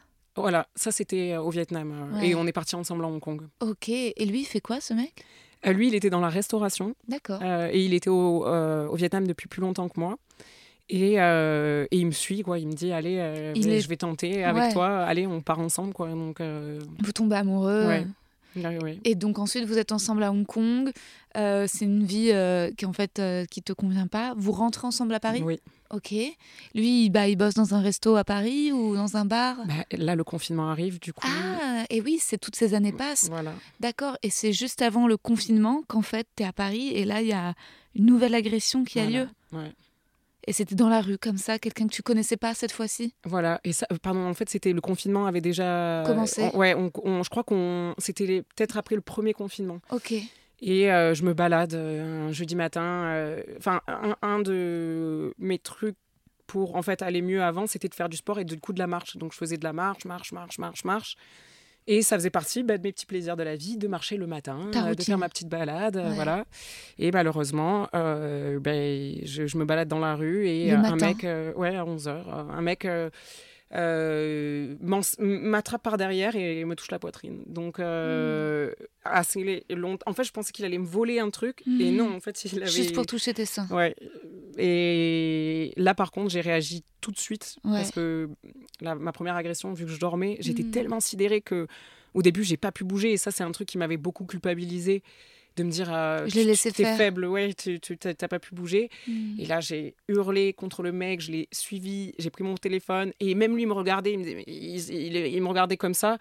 Et au bout d'un moment, il s'est retourné, il m'a dit Mais casse-toi, je te connais pas. Et il faisait au moins une tête et demie plus que moi. Et là, je me suis mise à pleurer. Et en effet, j'ai- j'ai- j'ai- je me suis dit En fait, il peut te fracasser. Enfin, Ouais, qu'est-ce que tu fais là? Oui. Ouais, Heureusement, des filles avaient vu ce qui se passait et l'ont suivi. Enfin, j'ai eu du soutien tout de suite. Donc euh, là aussi, encore, euh, par contre, euh, de la chance d'avoir des gens aussi Qui réagissent. Ouais, qui réagissent Elles l'ont suivi pour prendre des photos, pour pour pouvoir lui dire bah, on va Fais porter enfin ouais Ouais, ouais, on et même on va appeler la police tu restes là en fait enfin Mais heureusement que tu t'es dégagé parce qu'au moment où il t'a pris par les seins, tu penses que ça aurait pu aller plus loin? Tu penses qu'il était prêt à te violer à ce moment-là? Ou juste un mec bourré, un toxico qui. en fait ils étaient deux et euh, je pense que ils étaient assez jeunes donc je pense que peut-être qu'il y en a un des deux qui a dit est-ce que peut-être c'était un pari je pense pas Ah. qu'il m'aurait ag- enfin je pense pas qu'il m'aurait violé en plein parce qu'il y avait du monde quand même dans cette rue Ah. mais je pense qu'il a voulu même tenter de me faire un peu peur ou euh, je sais pas, Mm. je- franchement je, je sais même pas euh, à un moment je crois qu'il a dit à une des filles je croyais que je la connaissais Ah, n'importe quoi, Ouais. connard. Donc, euh, je sais même pas, honnêtement, je sais même pas. euh, En tout mais- cas, tu te défends à ce moment-là, contrairement à la première fois. Tu sais que là, tu es en train de subir quelque chose qui n'est pas normal. Et là, cette fois, tu. Mais la première fois, tu étais déjà allé aussi au, au commissariat. Un an après. hein, Un an après. Mm. Et là, par contre, il va tout de suite. Tout de suite. Tout de suite. Tout de suite. euh, hystérique. Enfin, Et là, t'as quel âge à ce moment-là? Là, euh, c'était il y a deux ans, donc 27. Donc 27. Euh, tu vas au commissariat du 1er ou du 13e Du 13. Du 13. Là, tu es reçu. et tu retrouves les mêmes personnes qui t'avaient accueilli la dernière fois? Euh, non, Non. la première fois, donc c'était au premier. Premier, ok. Et là, c'était au 13. Et c'est là que j'ai vu la psychologue. Ok, c'est là où qu'il y tu avait ce rencontres nouveau, cette voilà, ce nouveau dispositif, comme ils appellent ça, qui est mis en place. euh, Et là, d'un coup, en fait, pour la première fois de ta vie, tu consultes une psychologue, en fait. C'est, voilà, c'est ça. Ok. Qui, euh, enfin, j'en avais vu un brièvement qui m'avait dit, moi, je peux rien faire pour vous, faut que vous portiez plainte. Donc, euh, Mhm. j'avais vu qu'une séance. Et c'est elle qui m'a dit, non, non, là, il y a, il y a des choses à. Ouais, on va faire Ouais, le... on- on va parce que là, si vous réagissez comme ça aujourd'hui, c'est aussi parce que ça n'a pas été pris Résolu. en- Voilà, exactement. Donc, euh, et j'étais terrifiée, je pouvais plus sortir de chez moi à ce moment-là. Donc, c'était très dur pour quelqu'un euh, comme moi qui avait voyagé, qui était partie toute seule, etc. Et elle m'a avoué que, euh, en fait, c'était une psychologue qui aidait pour les victimes du Bataclan. Et elle m'a dit, vous savez, y a, je m'occupe de, enfin, je devrais peut-être pas vous le dire, mais je m'occupe aussi de victimes du Bataclan, et ça n'a rien à voir avec la gravité de l'acte. En fait, c'est justement votre votre cercle de soutien, ce qui vous est arrivé avant, qui va déterminer comment un acte, après comment une agression, un trauma va pouvoir être pris? Et moi, en fait, c'était le moment où vraiment là, mon mon corps, mon esprit, en- non, c'était trop. Et, et vraiment, j'étais très très mal et j'étais en dépression après cette, cette agression-là qui était moins grave, on va dire. Ouais, mais tout, est re- Mais, tout a rejailli, en et fait. puis voilà, c'était de, je- ça me rendait dingue. Je, je, je voulais plus vivre dans un Ouais. monde où Mais j'allais me faire agresser Ouais. en permanence, même bien un- sûr. quand je, enfin, quand je fais rien. Je, je, je- Ouais, même à Hong Kong, un gars t'avait quand même touché Oui, le cul, voilà, là. même à. Hong Kong, un gars m'avait quand même touché le cul. Mais Mm. qu'est-ce qui, enfin, Hmm. après, je sais que je suis enfin, je sais que je suis visible, on me regarde beaucoup. euh, Les gens, souvent, dans le métro, vont me regarder avec insistance. Donc, il y a plein de Mm. choses que je dois ignorer déjà. C'est comme ça. Sinon, je m'embrouillerais avec tout le monde, donc je dois l'oublier. Mais par contre, qu'on me touche, je sors déjà plus en boîte. Enfin, il y avait tellement de choses où j'ai dû adapter ma vie au fait qu'on ne m'agresse pas Ouais, et de me dire que ça m'arrivait même dans des moments où je suis dans la rue, juste laissez-moi marcher tranquillement. Hmm. Ça me rendait dingue, en fait. Dingue, dingue de. Je veux pas vivre dans ce monde-là. Ouais. Et malheureusement, c'est un truc sur lequel je dois encore travailler Ouais, parce que c'est récent. dur, quoi. Et c'est dur de se dire, euh, Ouais, ça ne s'arrêtera pas. Voilà, Ouais, voilà. Non, enfin, ce que ma psy m'a dit, elle m'a dit, je suis désolée, par contre, je peux pas vous dire que euh, ce sera la dernière. C'est bon. Hmm. Non, c'est pas vrai, parce que oui, ça va probablement se, se- se reproduire. Et là, c'est là qu'il y a le puzzle qui se met un peu en place de me dire, toutes ces choses n'arrivent peut-être pas par hasard non plus. Et je crois que la manière dont je vais pouvoir m'en sortir, c'est aussi de pouvoir parler et de pouvoir euh, justement euh, ben, peut-être euh, partager et protéger et avoir, enfin, créer quelque chose pour Hmm. euh, T'engager. voilà aider aussi Mm. celles qui n'ont pas eu comme moi Hmm. le attention, ça peut arriver, mais dessus. il va falloir qu'on vive avec. Donc retrouver aussi une espèce de légèreté dans tous ces horreurs-là. Et c'est pour ça aussi que bah, ton podcast m'a fait énormément de bien, parce qu'il y avait aussi ce truc de derrière les choses qui vont être terribles, il y a un moment où il va falloir vivre aussi avec ces choses-là. Et, Ouais. euh, et voilà, il va falloir aussi trouver le, le moment de, de les dominer pour pouvoir peut-être même en rire, pour pouvoir en faire quelque chose en tout cas. Et là, j'en suis à ce stade de je veux en faire quelque chose Mm. et ça fait vraiment partie de moi. Et Faut que ça se Voilà, transforme. faut que ça se transforme en quelque chose. euh, de je vois ce que tu veux dire et c'est pas c'est vrai que c'est dans le livre euh, je parle de ce comédien qui m'avait fait une clé de bras parce qu'il me disait et c'est vrai je vois tout à fait ce, ce truc de en fait quand tu arrives à saturation euh, même si comme ça quand tu lis ça paraît pas euh, si grave un mec qui juste crie plus fort plus fort derrière toi quand tu joues mais en fait c'est quand même une intrusion il essaye de te voler quelque chose qui est précieux qui est ce moment de théâtre et puis en fait euh, mais comme toi il y en a eu plein et c'est très dur pour moi aussi de ouais de pas de faire confiance aux hommes ou à la vie, mais c'est vrai qu'il y a des choses de confiance qui se sont brisées, même des Mhm, choses que j'ai mhm, pas racontées dans le bouquin, mais même des, ouais, des réals. euh, Quand j'ai fait mon court métrage, un mec qui, euh, qui voulait m'aider, mais en fait, il voulait juste me ken, il m'a fait bosser six mois dans le vide. J'ai pas raconté un. Ça, je l'avais raconté dans Hotline, mais je l'ai pas écrit dans mon livre. Un, un- L'auteur d'un film euh, adapté de son bouquin qui, qui m'a gardé dans dans un resto puis dans sa bagnole dans un pays où j'avais pas de téléphone, pas de réseau, pas de machin pour essayer de me persuader de coucher avec lui et je flippais et c'est des c'est-à-dire que tu as le mec lambda puis ensuite tu as le métier de comédienne et euh, et c'est vrai que c'est une accumulation en fait euh, et c'est vrai que MeToo aide beaucoup Mm. parce que bah parce que juste t'as envie de dire euh, en fait il faut croire et et c'est fatigant en fait de se sentir objet quoi Oui, mais c'est ça. Jusqu'au bout, en fait. Jusqu'au bout, objet, en fait. De- du désir de. Enfin, on peut disposer de nous. euh, Et j'avais ressenti un peu ce même chose que toi sur mon physique avec le, le- le réalisateur. Il n'est pas dans mon bouquin, c'est pas parce que celui, euh, le personnage de Rick, c'est une histoire d'amour qu'on a vécu avec le premier mec marié que j'ai rencontré. Euh, même si bon, on avait quand même un gros écart d'âge et que quand même il était réalisateur, donc peut-être que certainement il y avait peut-être une forme de domination, peut-être d'emprise. Mais bon, le problème c'est que si je pense comme ça, je me dis j'aurais plus jamais, je vais jamais tomber amoureuse de personne à Mhm. nouveau. Mais non, l'autre réalisateur, il était vraiment beaucoup plus âgé que moi. Il n'avait pas 10 ans, c'était, j'avais je sais pas 24 ans. Lui, il avait au moins 20 ans de plus. Il venait de divorcer, Oh. c'était un autre truc. Et c'est vrai qu'on avait des amis, mais personne n'avait trop pris ma défense parce que. euh, Oh, bah, je pense qu'il se disait, euh, je me pense qu'il se disait que je l'avais aguiché ou quelque chose comme ça, ou tu vois. Mais il y a vraiment ce truc où en effet, euh, enfin, je raconte. Est-ce que j'ai déjà raconté ça en détail? Je me demande si je l'ai pas rencontré en outro d'un épisode de mon podcast. Mais euh, en tout cas, c'est sûr que ça m'a quand même aussi aidé d'avoir un psy. Ça aide d'écrire, ça, ça, ça aide d'avoir des ressources et d'entendre des points de vue. Et il y a encore beaucoup de. Enfin, en fait, même s'il y a eu MeToo, il y a encore quand même beaucoup de travail à faire parce Bien que sûr. tu vois que, en fait, il y a juste des gens qui ne. bah, oui, qui essayent de discréditer. Et en fait, moi, ce que je veux savoir, c'est où en est ta relation avec ta sœur?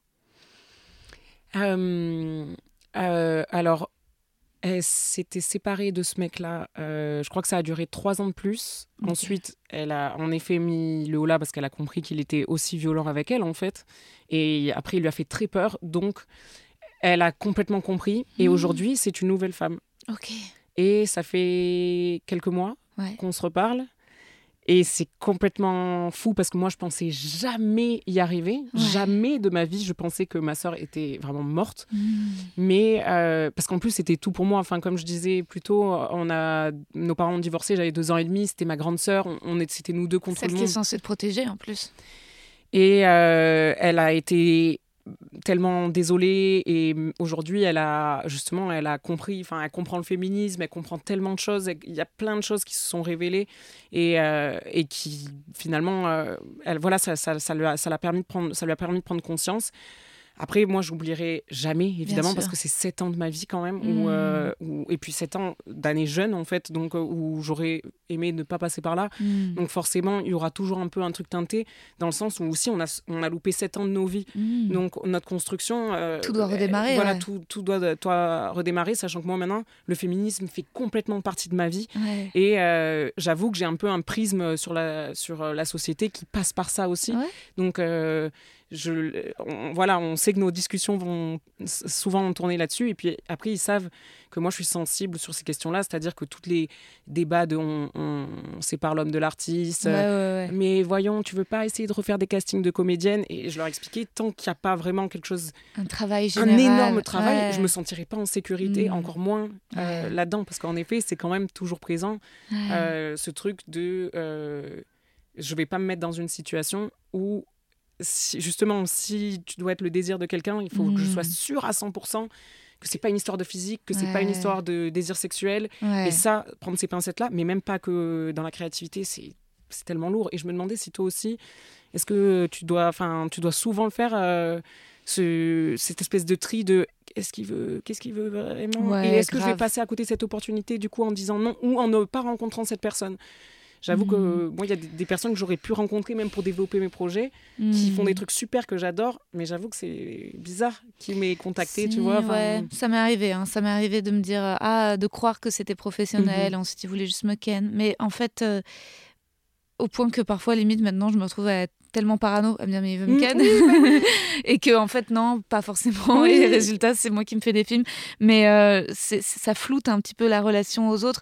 Je crois que comme toi je suis un peu traumatisée sur la question du désir euh, professionnel. C'est-à-dire que j'ai du mal maintenant à être euh, peut-être la poupée de quelqu'un et de mm. me dire que être comédienne ça voudrait dire que je vais me faire manipuler. Je crois que et notamment peut-être par un homme. Enfin alors après J'avoue que j'ai aussi rencontré dans ce métier plein de femmes vraiment sacrément perverses et euh, très dominatrices, manipulatrices, euh, mmh. malveillantes. Donc bon, en fait, je crois que ce dont j'ai envie aujourd'hui, euh, c'est de chapeauter mes projets et de m'entourer euh, bah, de personnes dont je sais qu'elles sont euh, bienveillantes, euh, tendres, douces, avec lesquelles on ne sera pas toujours d'accord et qui peuvent m'apprendre parce que j'ai encore beaucoup de travail et que étant très sensible et forcément et un, peu parano certainement parce que c'est dur de tu vois d'avoir une armure, un masque ou savoir mmh. comment comment se défendre, anticiper les autres, mais tu vois, mon podcast est hyper précieux parce qu'en fait, euh, personne ne le produit. Je suis toute seule. C'est moi qui choisis, en fait, qui veut.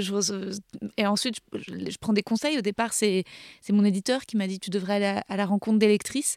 Tu vois, mon éditeur, super rencontre parce que c'est un homme, en fait, euh, bah, qui, qui, est un bel exemple d'homme, mm. tu vois. Euh, mm. donc, donc, ça donne espoir. Et, et puis, c'est pas quelqu'un d'écrasant. Tu vois, mmh. donc euh, en fait, j'ai été libre de maîtriser mon récit. Il n'y a rien du tout qu'il a voulu euh, me faire taire, quoi.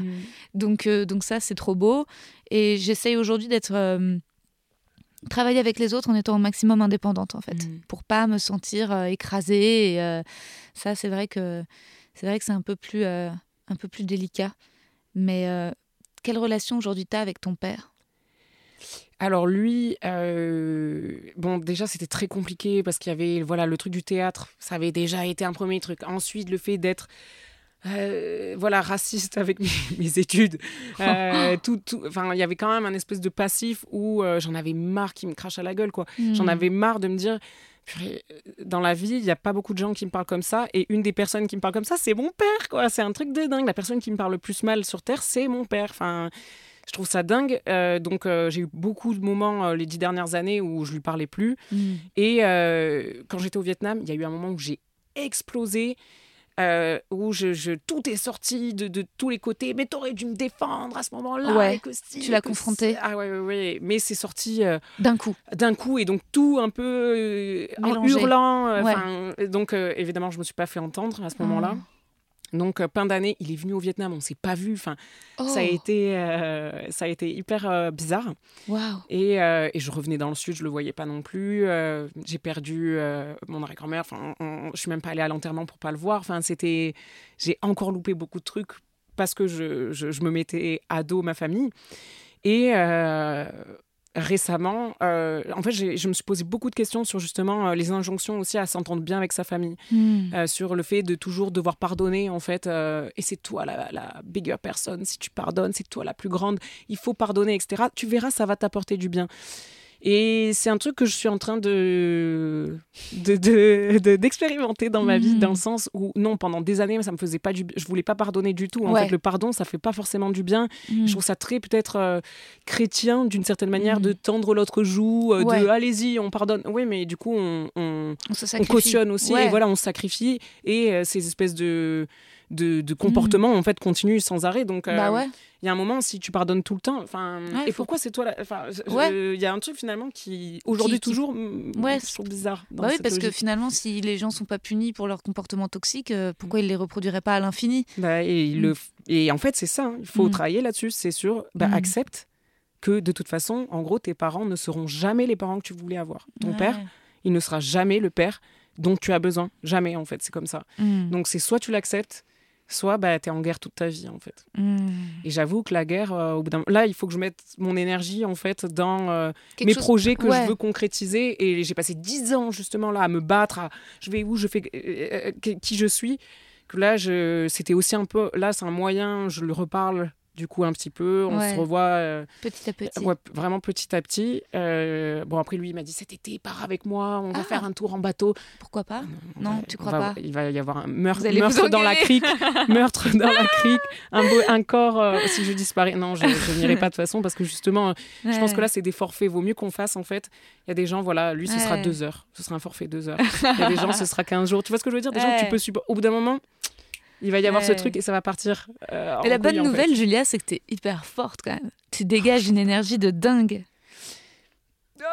oui, je Parce que t'assure. je- je- en vrai, pas, enfin, je travaille moi sur euh, m'excuser beaucoup moins parce que je Mhm. m'excuse énormément et à essayer d'être justement plus sûre de moi. Et c'est Ouais. toi aussi qui a été un des déclencheurs dans ma vie. Dans Tu ce découvres comment en fait le livre ou le podcast euh, podcast, Ok. il y a, il y a, je pense, en fait, du coup, je pouvais plus sortir de chez moi, comme je te disais, et euh, j'arrivais plus à, bah, à sociabiliser. J'avais tout le temps peur. Enfin, je me sentais très mal. Et aussi, j'ai un peu un problème, c'est que souvent, je j'ai du mal à trouver les gens très enfin, intéressants. Je vais vite m'en- m'ennuyer. Donc, Ouais. euh, j'avoue que tes podcasts, c'était euh, ben, la sociabilisation que j'avais pas dans ma vie, en fait. Donc, euh, j'écoutais tout. Et au début, pour être complètement honnête, j'ai eu un choc. Je me disais, mais, mais c'est qui cette fille? Mais c'est- c'était un choc de. Je crois que ça m'a renvoyé à moi une image de ce que je pouvais pas me permettre, en fait. Donc, j'étais un peu mal à l'aise, mais absorbée par euh, ce que tu faisais. Et je me disais, j'étais avec mon ex à l'époque. J'ai découvert ce podcast euh, de cette fille. Il y a des moments où je suis mal à l'aise, mais je suis complètement passionnée aussi. Je sais pas ce qui m'arrive. Elle me rend dingue.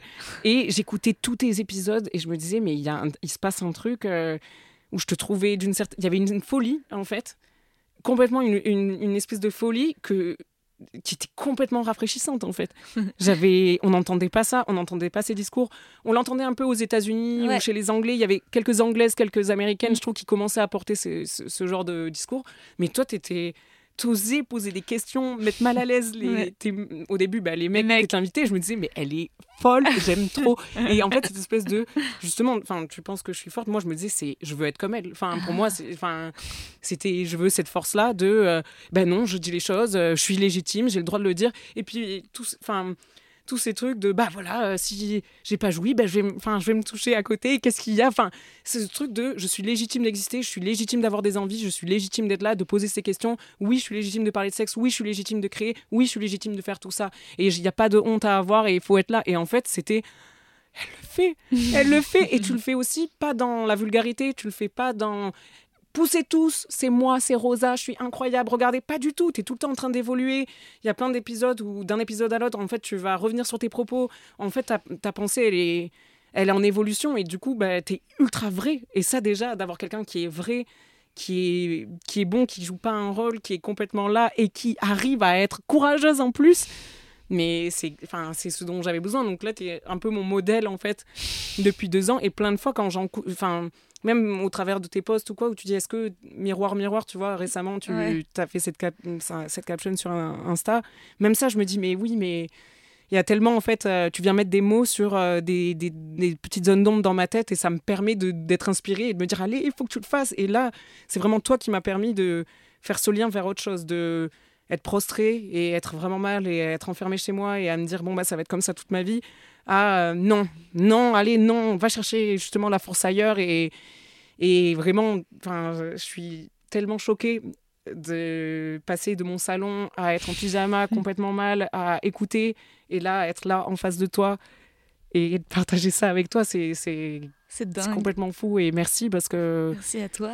non, franchement sans toi, je, je je sais pas, j'aurais pas eu ce, ce, ce, renouveau quoi. Donc là, ça a été toi un peu. Euh, bah moi, sans toi aussi, parce que d'une certaine manière, à chaque fois que je faisais des épisodes, je rêvais en fait que ça touche, euh, tu vois, quelqu'un. Tu vois, j'étais aussi. Euh, seule et je pense que je me disais bon bah je continue parce que j'espère que ça fera écho et que c'est pas dans le vide quoi. Tu vois, c'était vraiment j'avais vraiment je me disais bon bah allez, à travers ce podcast, il y a forcément quelqu'un qui m'écoute quelque part sur mm. terre quoi. C'était euh, c'était un peu ce truc. Alors, je l'ai pas vécu encore de façon romantique, mais euh, je me souviens dans euh, bah, les demoiselles de Rochefort, T'as Delphine qui rêve de Maxence. Et donc, en fait, ils se rencontrent jamais, mais ils rêvent chacun l'un de l'autre. Et en fait, il... et lui, il dessine son, son portrait. Elle est magnifique, sa chanson en plus. Hein. Bah ouais. Mm. Et en fait, j'avais un peu ça avec les auditeurs du podcast. Je me disais, euh, voilà, bah, je rêve, en fait, qu'il y ait des personnes vivantes qui reçoivent. Et puis, je me disais, bon, bah, ma conviction, c'est que en fait, il faut peut-être décomplexer les moments où on s'en fout, euh, folle, euh, tu vois, qu'en fait, euh, bah, c'est humain, tu vois. En fait, c'est humain, il n'y a pas de honte, et qu'en fait, on, vit tous des moments de lose. Et je me disais, pourquoi ça, on n'y a pas plus accès mmh. Parce que le problème, c'est que oui, tu as des... As des documents, des choses sur la santé mentale, mais même, c'est pas, c'est vite médical ou théorique. Et ensuite, tous les trucs de divertissement, bah, c'est beaucoup de gens qui ont l'air d'être les meilleurs amis du monde. Oui, c'est ça. tu vois Donc c'est que de ha ha ha, on s'éclate et qu'est-ce qu'on est drôle et qu'est-ce que. Mm. Et euh, chez les Américains, moi, c'est ça aussi le truc, c'est que je trouvais qu'ils assumaient vachement quand même de parler euh, de trucs très sombres, tu vois. Mm. Euh, des épisodes où ils parlent vraiment de l'addiction et de, et de la peur de l'échec. Et moi, parfois, j'avais des invités qui me disaient Mais Rosa, t'es est-ce que tu serais pas un peu obsédée par la célébrité, par l'idée de percer? Est-ce que tu n'es pas trop ambitieuse? Mais en fait, moi, quand je parlais de, célébrité ou d'échec, euh, c'était pas. Euh, enfin, je cherchais un moyen d'exister et je pense que j'avais euh, envie de dire la vérité, quoi. Et mmh. en fait, j'ai l'impression que c'était des questions aussi que tout le monde se pose mmh. et que personne n'ose dire. Tu vois, quand je posais des questions sur la célébrité, c'était aussi parce que je me mets à la place de, bah, de n'importe quel auditeur. Alors c'est plus une question peut-être légitime pour la personne qui a percé, qui est connue, mais euh, tous les interviews de gens connus se parlent comme si euh, bah, ils étaient tous dans la même soirée, enfin en fait de gens mmh. connus avec la même vie, tu vois. Mmh. Mais c'est pas rien en fait d'un coup de te dire ah ok euh, bah enfin tu vois si j'arrivais avec une personne qui était là qui remplit des salles de 1000 de 1000 balles de 1000 personnes, tu vois j'avais envie de poser genre c'est quoi l'effet, c'est quoi la mmh. sensation? Et pas rentrer dans des trucs aussi trop hypocrite en fait, tu vois, de je veux dire en fait tu fais ce métier pour toucher les gens. Tu fais ce métier pour rencontrer les gens, tu vois. Mais là, aujourd'hui, de te rencontrer, franchement, et de jouer mon spectacle et d'aller à la rencontre des spectateurs, je me dis, bon, je crois que je peux me dire que j'ai réussi ma vie.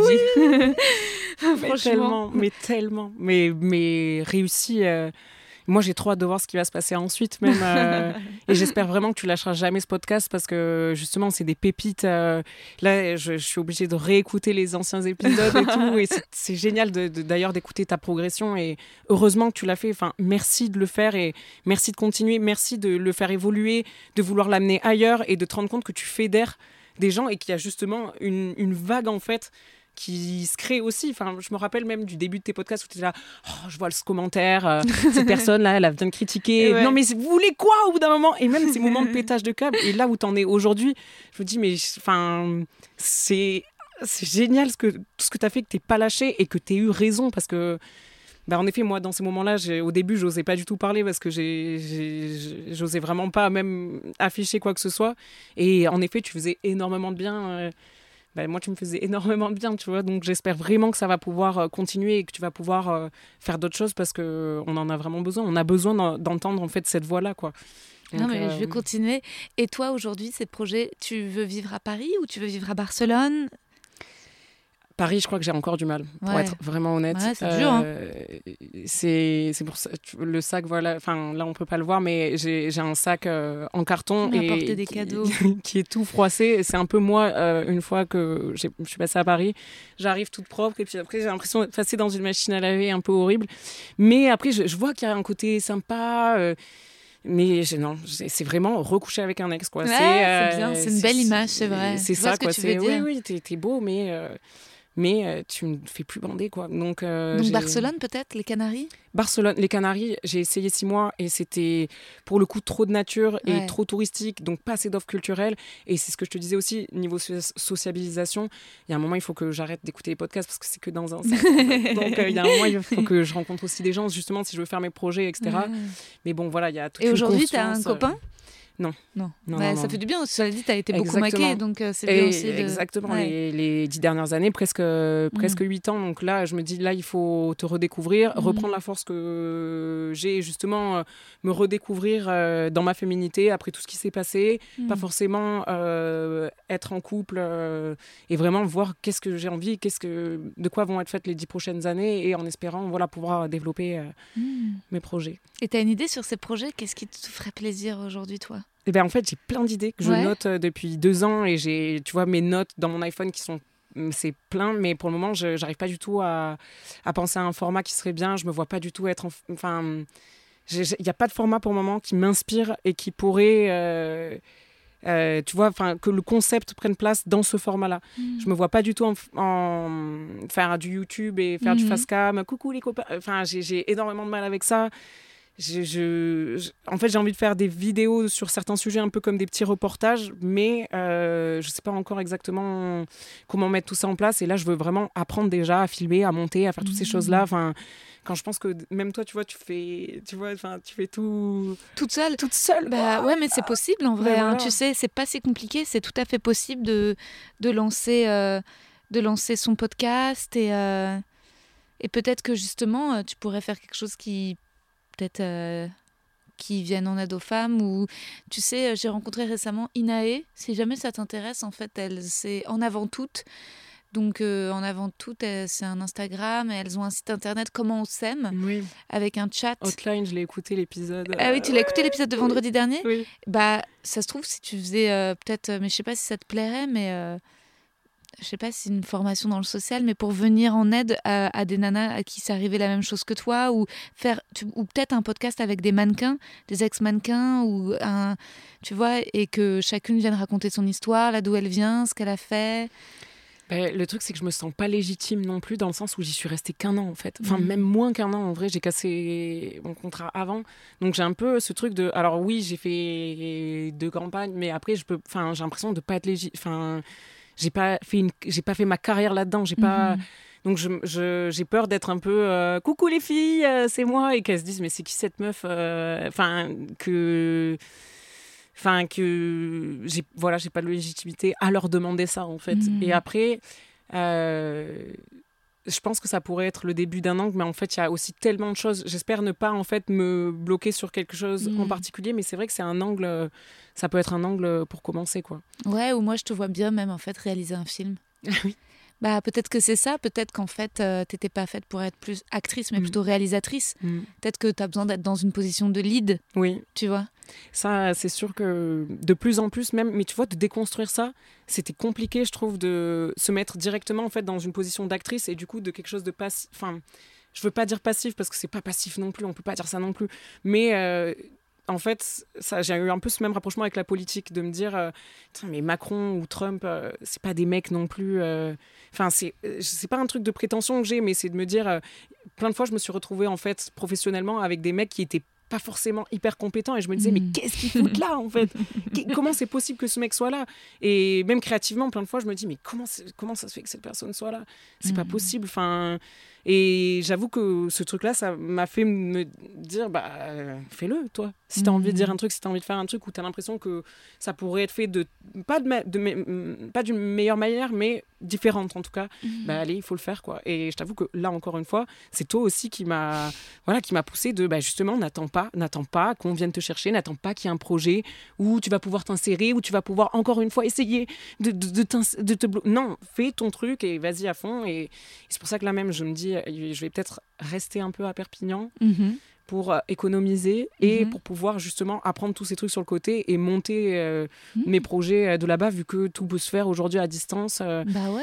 donc ce serait un petit sacrifice parce que là-bas, c'est pas, c'est pas trop mon truc, mais. euh, C'est une étape. Voilà, exactement. C'est comme ça que je le vois. Exactement. De toute façon, tu, tu, me- tu me donneras des nouvelles, on va rester en contact parce que je pense que les, là, les auditeurs voudront savoir, auront avoir régulièrement de tes nouvelles et savoir ce que tu deviens. Donc il faudra que je leur transmette. Avant de finir, je vais, je vais passer au questionnaire de Proust. J'allais dire sur YouPorn ou un truc. J'ai repris ma carrière de comédienne. C'est tellement mignonne, j'en reviens pas. Ça pourrait durer des heures, mais... Mais évidemment, ouais, je désolée de. Oh non, non, non, mais c'est moi qui suis obligée de, de m'arrêter. Mais de toute façon, on va rester en contact, hein, Julia, ça c'est sûr. Mais moi, Maintenant, moi, je te. C'est un lien qui est maintenant qui est pour toujours. Merci. Attention, je vais te. je vais compléter l'hôtel chez moi. Je n'ai pas peur. La qualité que tu préfères chez un homme? Euh, l'écoute, probablement. Ouais. Parce que l'écoute, euh, c'est ce qui manque terriblement. Donc, euh, l'écoute vraiment sincère, entière. Et la curiosité dans l'écoute, c'est-à-dire vouloir écouter, vouloir savoir ce que tu veux dire. La qualité que tu préfères chez une femme? Je crois que c'est la folie. Vraiment la folie. Le principal trait de ton caractère Euh, euh, franchement, ça pourrait être le doute en vrai, mais euh, je dirais que je suis optimiste, mais toujours dans la désillusion. Donc ça me correspond assez bien ça. De vouloir quelque chose de mieux, mais euh, de voir toujours la merde finalement. Réaliste. Ah, voilà, réaliste. Ce que tu apprécies le plus chez tes amis? Euh, leur patience, je crois. Leur patience euh, de justement bah, tous, les, tous, tous, tous les trucs par lesquels j'ai pu passer. ils m'ont toujours, toujours soutenu et il y a une espèce de loyauté, et patience que merci quoi de, voilà, de, donner ça. Ton principal défaut? Pff, Là aussi, euh. Non, euh, euh, euh, peut-être trop pessimiste et parano. Hmm. Justement. Donc, ce qui fait que c'est quand même toujours avoir les choses d'une manière terrible. Et ça amène le doute, justement, ce Mm. pessimisme. Donc, euh, Ouais, mais bon, vu ton histoire, on comprend que tu sois vigilante. ouais, aussi, ouais. Ton occupation préférée?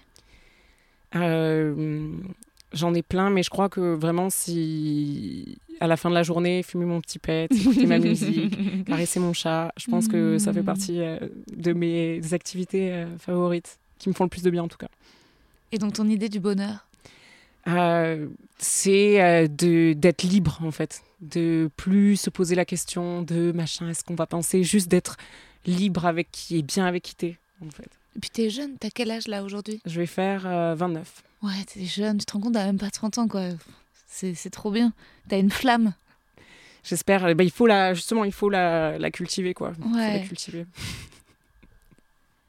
Quel serait ton plus grand malheur? Euh, très bonne question. Euh,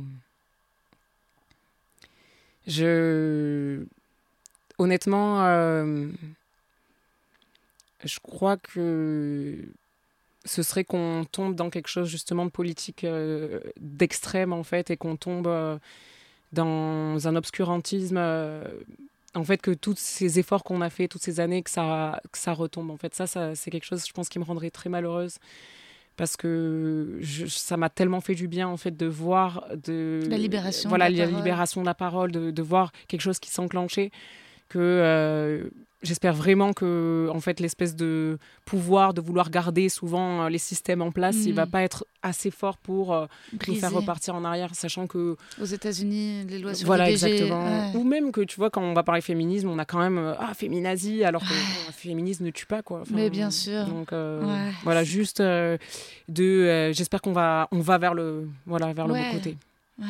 Ton repas préféré? C'est une question que je pose peu, en fait. Ben on mange pas les mannequins, on bouffe que nous. Ah. Mais euh, voilà, j'aime, trop de trucs, euh, trop, trop de choses. C'est impossible de choisir un, un plat. C'est comme un film. On peut jamais choisir un film ou une Mhm. musique. Ça dépend vraiment des ambiances. Le Vietnam, tu vois, ça, m'a tué trois ans au Vietnam. euh, Les soupes, les trucs, les- c'était fou. Et en même temps, euh, je vais pouvoir me faire des gros bics. Enfin, franchement, j'aime tout. J'aime la bouffe. C'est un des, des trucs qui me rendent heureux dans la, enfin, qui me rendent heureuse dans la vie. Donc euh, là, à choisir, ce serait la lasagne de ma mère, tu vois. Enfin, parce que Mhm. c'est voilà, c'est euh, le souvenir, c'est le goût, c'est tout ça, et que tu peux jamais la reproduire chez toi, en fait. Donc, Et tu euh, continues à faire beaucoup de sport? Ouais. Ça, j'avoue bien, Il faut que- tu me donnes des conseils. Oui, tu je, par contre, ouais, j'ai- j'ai j'ai gardé le sport, mais c'est aussi un truc de, je pense, euh, de me dépenser, parce que Ouais, il faut que je, je puisse dormir euh, aussi. Donc, Et euh, Tu fais quoi comme sport? Je marche Ouais. et euh, je, je déteste les gyms, donc euh, je fais des- du sport à la maison. euh, Mm. C'est pour ça, si tu veux, on se fait un, on Ouais, se, met- des on se met en. Skype et, Bah oui. et c'est parti. Un, Ouais, deux, tu vas trois, quatre. non, je pense que j'aurais vraiment trop honte devant toi de faire du sport. Mais non, mais pourquoi? Ah, parce que c'est calamiteux. Mais non, mais attends, je crois que tu te rends pas compte comment j'étais avant. Par contre, je te jure que j'étais pas du, moi, j'étais pas du tout sportive. J'étais. Puis après, je te, par contre, je te jure qu'au bout d'un moment, on y prend goût. C'est pas une blague. Il faut que j'y arrive. Il faut que j'y arrive à ce moment-là. Oui, et je te jure que c'est pas un truc de. euh, j'essaie de te Mm. vendre une formation à deux balles. Vous allez voir, un moment, vous allez y arriver. Non, je vais convertir mes points Voilà. je te jure qu'il y a un moment et tu, enfin, tu vas dire ouais, en fait, j'ai envie ce matin, je veux faire mon sport, tu vois. Enfin, je sais pas, je sais que ça paraît fou comme ça, mais, Non, mais c'est la vérité. j'espère y arriver un jour. Ça m'aiderait parce que vraiment, j'ai vraiment un corps de merde. Et puis voilà, on peut, tu vois, se chauffer. Allez, on met un point contre le patriarcat, un point contre un point contre lui. On peut, tu vois, se designer un petit cours euh, Carrément. de sport. euh. Ah oui, ça, je saurais à qui j'aurais envie de mettre des points. Voilà. c'est- c'est que tu détestes par-dessus tout. Là aussi, c'est, il faut, nous faudrait une après-midi en vrai. Mais euh, je déteste, je crois, les gens qui te disent comment faire alors qu'ils n'ont aucune idée de ta réalité. aucune. Donc ça va, ça peut aller des politiciens qui vont dire mais enfin euh, des, des boulots il y en a plein la rue. euh. Ah ben alors euh, attends il y en a qui arrivent hein, euh, donc euh, c'est que le racisme n'existe pas alors qu'ils n'ont aucune idée ou qui vont me dire mais oh n'aie pas peur. Mais voyons, n'aie pas peur, tu t'en fous. Allez, va, va rejoindre ce photographe dans le 96 que tu ne connais pas. Tu, ne sais pas, tu connais pas la vie des gens, tu n'as même pas pris le recul d'avoir de l'empathie. En fait, les gens qui n'ont aucune empathie et qui se permettent en plus Mm. de donner des leçons. J'avoue que c'est quelque chose qui. Là, c'est mon truc du moment. Et Mm. les gens qui marchent lentement dans la rue. Voilà.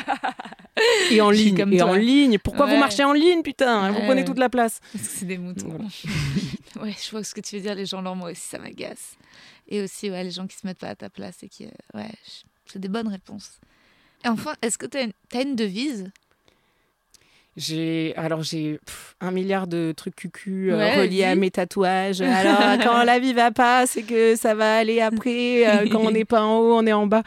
Mais euh, je pense que quand même je, je garderai cette image de, de la lumière en fait de c'est Lumos euh, d'Harry Potter qui est en fait dans les moments les plus noirs. Rappelez, euh, rappelez-vous de- d'allumer la lumière ou de rallumer la flamme. Et justement, tu vois, la flamme dont tu parles, justement, c'est un truc que j'essaie toujours de cultiver, même dans les moments euh, les, plus, les plus noirs, quoi. Donc, euh, voilà, garder la lumière. Et là, ton état d'esprit actuel, tu vas faire quoi tout à l'heure en sortant? Euh, là, je pense qu'il va me falloir 4 jours pour me remettre. Et voilà. Et puis ça a coupé. En fait, l'épisode s'arrête parce que l'enregistreur n'avait plus de batterie. Euh, J'avais une sauvegarde euh, sur l'iPhone. Mais pour vous dire, voilà, ce que, vous, ce que je mets pas de la fin de la discussion sur l'iPhone, c'est qu'on on s'est redit euh, merci, qu'on était heureuse de cette rencontre et qu'on s'aimait beaucoup. Et voilà, je suis très reconnaissante à Julia pour ce témoignage extrêmement poignant par rapport à tout ce qu'elle a confié sur ce qui lui est arrivé, euh, voilà, ces agressions sexuelles. Si vous êtes dans des situations euh, compliquées, n'hésitez pas à vous confier sur le chat du site internet Comment on s'aime d'en avant toute, ouvert du lundi au samedi de 10h à 21h. Attention, le chat n'est pas un dispositif d'urgence. Si vous vous sentez en danger et que vous avez besoin d'une intervention, appelez le 17, police secours, ou envoyez un SMS au 114 ou rendez-vous directement dans un commissariat. C'est pas toujours une expérience traumatisante. Julia, elle, a bien été reçue au commissariat du 1er et à celui du 13e arrondissement de Paris pour sa deuxième plainte. Elle a pu recevoir un soutien psychologique gratuit pendant six mois qui l'a beaucoup aidée. Euh, voilà, donc n'hésitez pas, je me permets de, rappeler euh, ces éléments. J'avais déjà parlé d'en avant toutes euh, dans l'épisode avec Estelle, et voilà, et là je, le souligne parce que voilà, ce sont des, bah, des épisodes assez bouleversants, et puis qui racontent tellement, tellement aussi, en fait, mine de rien, du, métier, du métier de mannequin. C'était vraiment vraiment intéressant d'avoir sa perspective aussi. Euh, le chemin parcouru par Julia, ça me donne envie d'avoir d'autres témoignages de, top modèles qui viennent parler. Euh, ben voilà, de c'est bizarre, on voit que le côté défilé, et, euh, ce que raconte Julia, de elles qui sont parquées dans une pièce, la lumière éteinte, enfin c'est des trucs, des images complètement, complètement affolantes, le poids qu'elle faisait. En tout cas, je trouve son parcours hyper inspirant, je la trouve extrêmement courageuse. Puis elle garde son humour jusqu'au bout. Et voilà, j'avais vraiment envie de, bah, de finir cette édition des auditrices anonymes avec, euh, avec le témoignage de Julia, parce que euh, bah, je trouve ça intéressant en fait, ces, euh, ces autres routes. Que Julia ait commencé par un conservatoire d'art dramatique et puis que finalement les profs, enfin le cursus, ça les dégoûtait qu'elle ait fait autre chose. Enfin, mine de rien, dans, dans mon podcast, euh, je reçois des gens qui parfois ont fait avec, en fait, sont rentrés dans le moule pour euh, devenir à tout prix euh, des artistes. Et puis, je trouve que l'avantage de ces épisodes avec des entre guillemets inconnus, c'est que c'est aussi des gens bah, qui ont refusé ces sacrifices et qui ont dit fuck this, quoi. En fait, la vie d'artiste, si c'est pour supporter ça, ça et ça, non, c'est peut-être pas pour moi, c'est peut-être un autre chemin qui m'attend. voilà, c'est intéressant, quoi. En fait, je trouve que que Julia était aussi un moment euh, bah, dégoûtée du métier de comédienne ou qu'elle ait, qu'elle ait senti que ça lui correspondait pas. Et, euh, et je trouve que c'est voilà, c'est c'est intéressant d'avoir des contre euh, success stories, d'avoir des stories de gens qui se cherchent en fait, des ingoing stories. Et, et voilà, je trouve que c'était la, bah, la richesse clairement hein, de ces rencontres, vraiment de, bah, de Manon à Margot, à Estelle, à Laura, à Julia, vraiment des, des filles incroyables. Euh, que j'étais très très très heureuse et touchée de, rencontrer. Ça m'a aussi évidemment apporté beaucoup de confiance, hein, égoïstement, mais tout le témoignage euh, de Julia quand elle me remercie euh, pour le podcast, quand, Laura me parle du livre, quand Manon, Margot, Estelle me parlent aussi du spectacle. Enfin, en fait, tout, tout quand je vois que ce que je fais et bah, fait vraiment écho. Euh, ça m'encourage évidemment euh, bah, à continuer parce que, euh, bah, parce que, à part quand je vous rencontre dans la rue, en général, je vous rencontre pas. Et, ces petites parenthèses dans le podcast, bah, ça me permet en fait d'avoir un retour, quoi, finalement. Même si vous m'envoyez aussi des messages et que j'y suis très sensible et que je me sens, voilà, je me sens encouragée dans l'envie de continuer et que d'ailleurs j'enregistre trop. Je suis une boulimique de ce podcast. Je rencontre quelqu'un, je, je, la trouve passionnante. Je me dis, mais oui, viens. Je me dis qu'il faut que aussi que j'interroge plus de femmes de la cinquantaine, de la soixantaine, voilà, qu'on n'ait pas que des récits de jeunes femmes. Là, c'est vrai que dans, dans cette édition, on a eu des femmes de, bah, de la vingtaine et de la trentaine. Euh, euh, voilà, pourquoi pas, on aura aussi euh, dans le podcast voilà, des femmes d'autres générations. Je pense que c'est important aussi qu'on ait, qu'on ait ça, qu'on ait, qu'on ait des actrices qui parlent du fait de vieillir. Ça, je pense que ça pourrait être vraiment un magnifique sujet. Donc, ça nous laisse plein de, nouvelles pistes, éléments bah, à chercher ensemble, quoi, à améliorer. Et puis, et puis je, vous remercie vraiment, sincèrement, de, bah, de rester curieux, quoi, et de pas être que dans le bah, l'interview classique de quelqu'un qui vient faire la promotion de son film. Enfin, pour faire le, cliché, mais de vraiment aller vers le comment dire l'anti euh, l'anti but promotionnel du podcast et juste pour s'intéresser en fait euh, bah, à des vies quoi. Et, euh, et voilà, moi c'est c'est un, bonheur de partager ça avec vous. Je me sens vraiment très privilégiée. C'est euh, ouais, c'est mon bébé. Euh, voilà, le spectacle, le podcast, le livre, tout ça, c'est vraiment très très précieux. Je, je, je, participe évidemment aussi à d'autres projets. Je peux vous le dire hein, parce que c'est sorti sur Twitter dans le Parisien, ça a été annoncé dans les médias. En fait, je vais euh, présenter. Donc l'émission que je vais présenter, ce sera sur Teva. Elle s'appellera Orgasmique, ce sera une émission sur la sexualité. Et ça sera à partir de septembre-octobre. Euh, je ne sais pas la fréquence de la diffusion, si c'est une fois par semaine, une fois par mois, toutes les deux semaines. Euh, mais donc voilà, ce sera une émission sur la sexualité que je présenterai. Et il y aura deux expertes Q et ensuite des témoins, voilà, une sexothérapeute et euh, une sage-femme. Et donc euh, voilà, et ensuite ensemble on traitera de plein de sujets. Donc, euh, donc ça voilà, c'est le projet de la rentrée qui m'a pris pas mal de temps voilà récemment, et, mais qui va être chouette, qui va être rigolo, j'espère. Puis il y a encore plein de de projets dans les tuyaux, donc donc c'est cool. Et puis je vais peut-être aussi jouer dans des dans des trucs mais où je suis invitée en fait. Donc, euh, donc j'y mets euh, du cœur évidemment, mais, euh, mais ça ça m'appartient pas. c'est beaucoup moins précieux pour moi que voilà que ce que je crée aujourd'hui. ce qui ce qui est voilà qui est à dire, c'est le bah ça, vous, voilà, ce podcast, les mecs que je ken, et puis, et puis quand vous venez aussi au spectacle, et puis quand vous lisez mon livre, voilà, c'est ces trois, trois fils qui, qui s'entrelacent et bah, me font une natte qui me rend légère et me tire un peu vers le ciel. Voilà, c'était ma petite note poétique euh, improvisée de, fin de podcast. Je vous souhaite euh, et bah, de, un très bel été. Là, il fait moche aujourd'hui à Paris, mais peut-être que chez vous, il y a du soleil, peut-être que vous vous apprêtez à, à partir en vacances ou peut-être que vous allez encore travailler euh, ardument pendant le mois de juillet, ardemment, ardemment pendant le mois de juillet. Euh, moi, je partirai que en août. Euh, en juillet, je vais être pas mal, euh, pas mal à Paris et aussi au Festival d'Avignon. Si jamais vous y passez, j'ai des exceptionnels au Théâtre des Béliers les 10, 16, 17, 18 et 20 juillet à 22h35 et une date en août à Belfort et une date, un plateau aussi à Belle-Île. Voilà, je vous mets tout ça dans la description. Je vous fais de gros bisous et je vous dis à très très vite.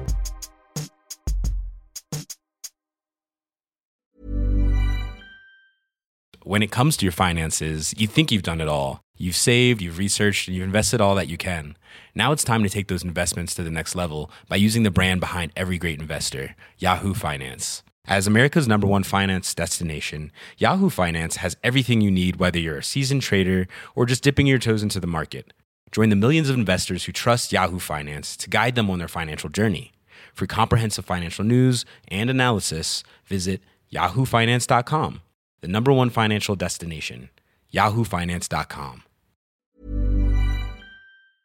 Vous avez aimé cet épisode? N'hésitez pas à le dire en faisant une petite story, en taguant mon compte et celui du podcast, at mecs que je veux ken sur Insta. Vous pouvez également soutenir mon travail en venant voir mon spectacle, en lisant mon livre et en commentant sur YouTube les replays vidéo de mes chroniques sur France Inter. Je suis tous les mardis dans Zoom Zoom Zen. Merci, bisous.